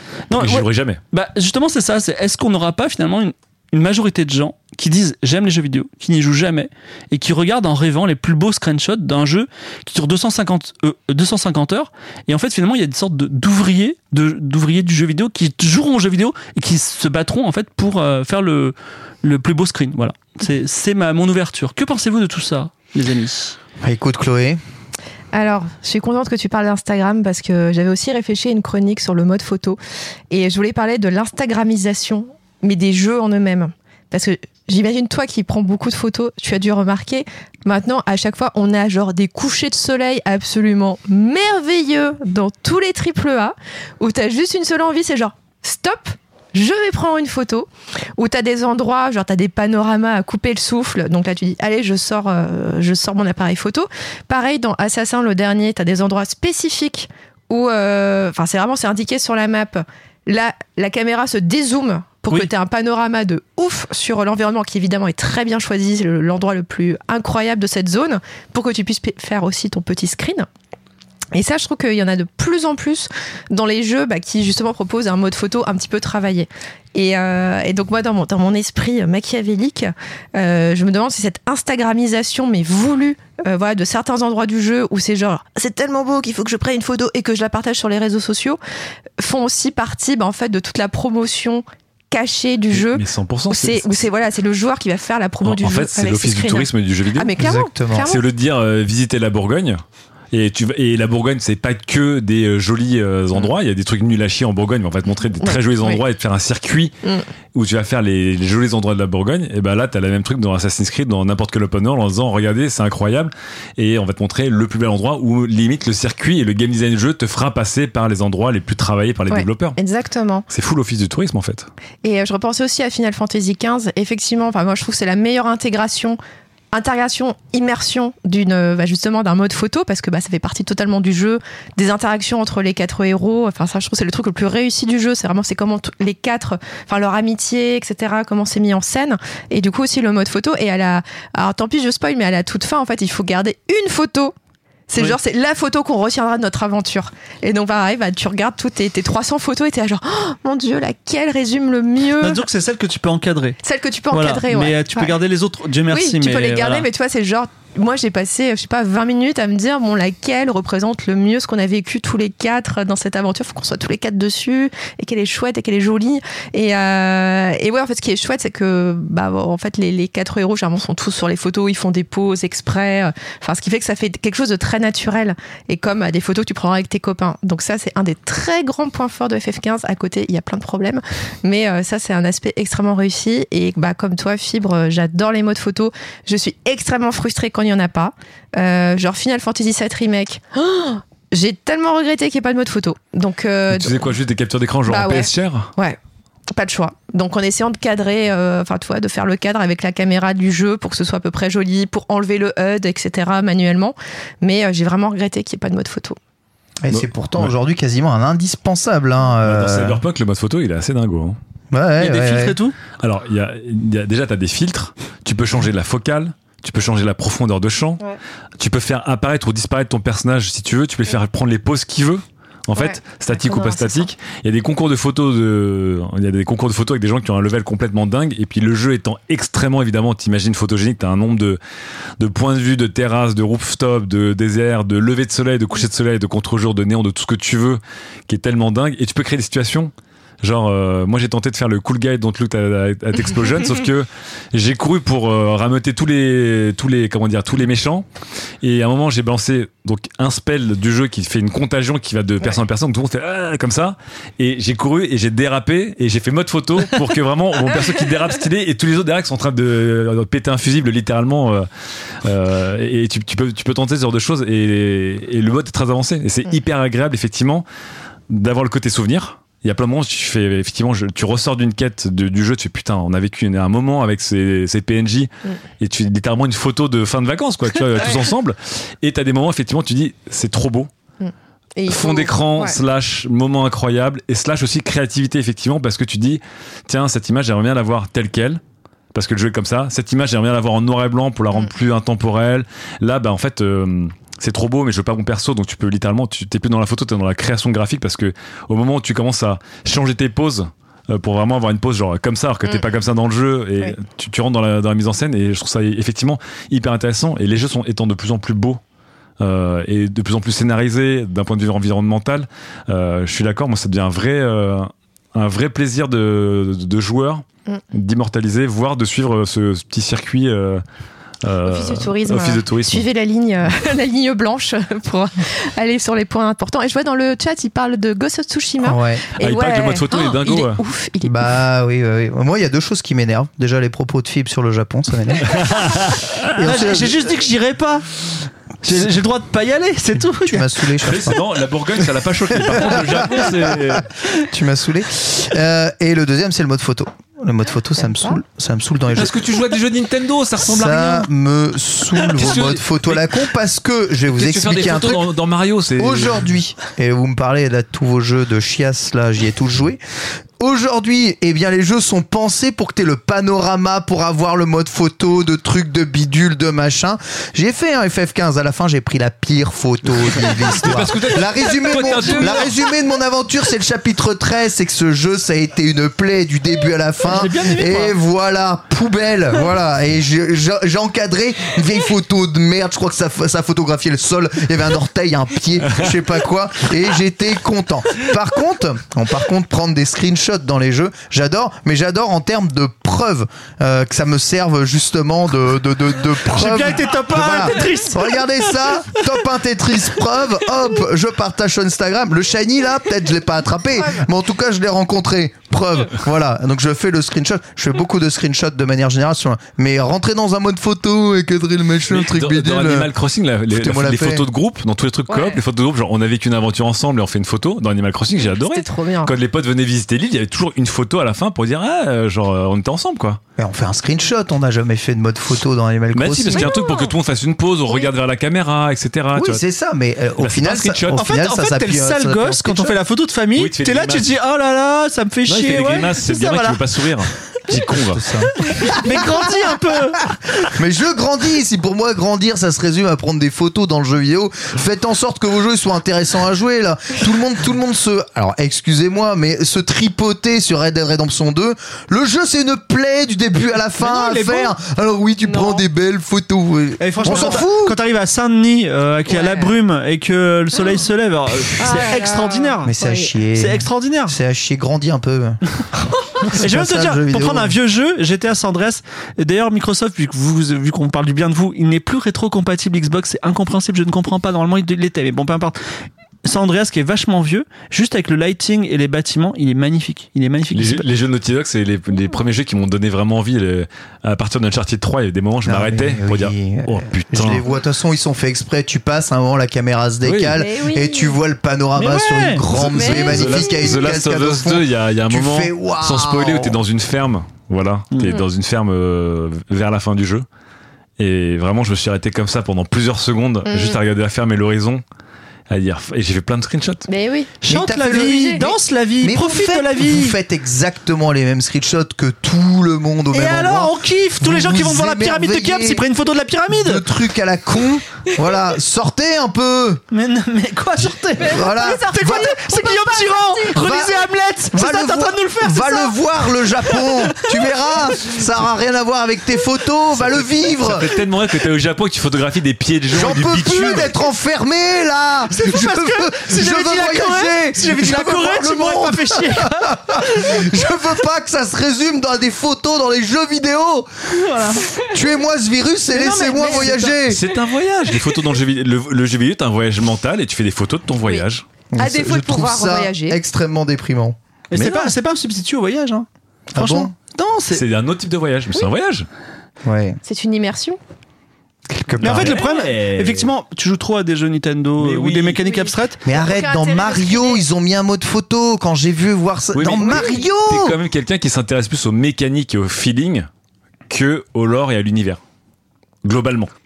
Moi, à partir du moment où les features sont en plus, je suis très content qu'elles arrivent. Et je suis content qu'il y ait des modes photo dans les jeux. Maintenant, je ne vais jamais les utiliser, quasiment jamais. Sauf pour faire le pire cliché possible. Ouais. Voilà, pour vous montrer, ah si, je peux me servir du mode photo. Ah si, je l'ai fait quand j'ai testé euh, Spider-Man Miles Morales.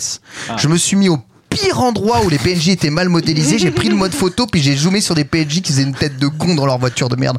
Vous avez vu, regardez, l'immersion elle est là, on y croit et vos panoramas là. Hors, hors, euh, polémique. Quand tu as joué à Final Fantasy XIV et qu'il était, selon toi, 15. euh, 15 et pas trop mauvais, on va dire les trois premiers chapitres, et qu'il y avait des photos, tu les as pas regardées T'as pas kiffé? Poubelle. D'accord. Moi, j'ai joué deux heures à Final Fantasy Par 15, contre, j'ai kiffé la modélisation de la bouffe dans le jeu. Elle est incroyable, Ah oui, tellement belle. ouais. J'ai kiffé. Oh Ah ouais, là. c'est encore mieux que dans Ah. Monster Hunter? Ah non, mais c'est magnifique. Ouais, ouais, c'est ouais, le truc ouais, le plus ouais, beau du monde. ouais. C'est le Ouais. plus Ah ouais beau du Parce que monde. dans Monster Ah, Hunter, c'est surréaliste la bouffe que tu, que tu avales. Là, c'est des omelettes. Là, t'as l'impression que c'est comme à la maison, c'est du vrai. Dans Yakuza euh, Dragon Ah, aussi, la modélisation, J'ai toujours euh, pas fait la Dragon. la- les photos des restos, euh, des plats. Tous les euh, Yakuza. hein. Mais il est pas sur Game Pass? Non, mais tous les autres Yakuza sont Bientôt. sur le Game Pass. Bientôt, bientôt, bientôt. voilà en tout cas pour ces modes photo. Merci à tous d'avoir écouté ce merveilleux podcast de qualité.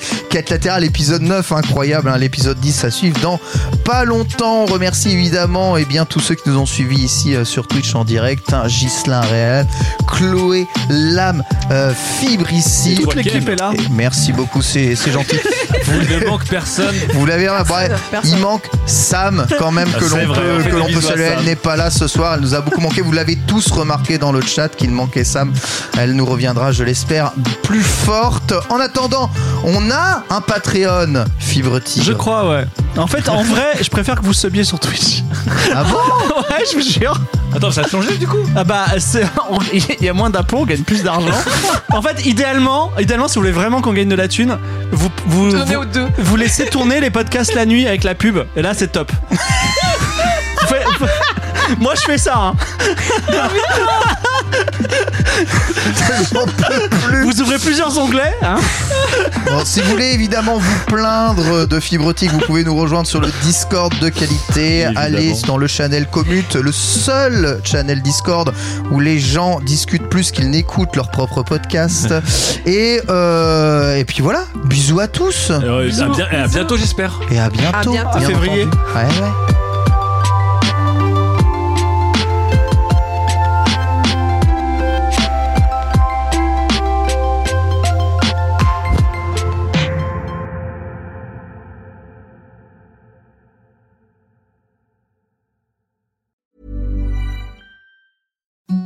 Imagine the softest sheets you've ever felt. Now imagine them getting even softer over time. That's what you'll feel with Bowl and Branch's organic cotton sheets. In a recent customer survey, 96% replied that Bowl and Branch sheets get softer with every wash. Start getting your best night's sleep in these sheets that get softer and softer for years to come. Try their sheets with a 30-night guarantee. Plus, get 15% off your first order at bowlandbranch.com. Code BUTTERY. Exclusions apply. See site for details.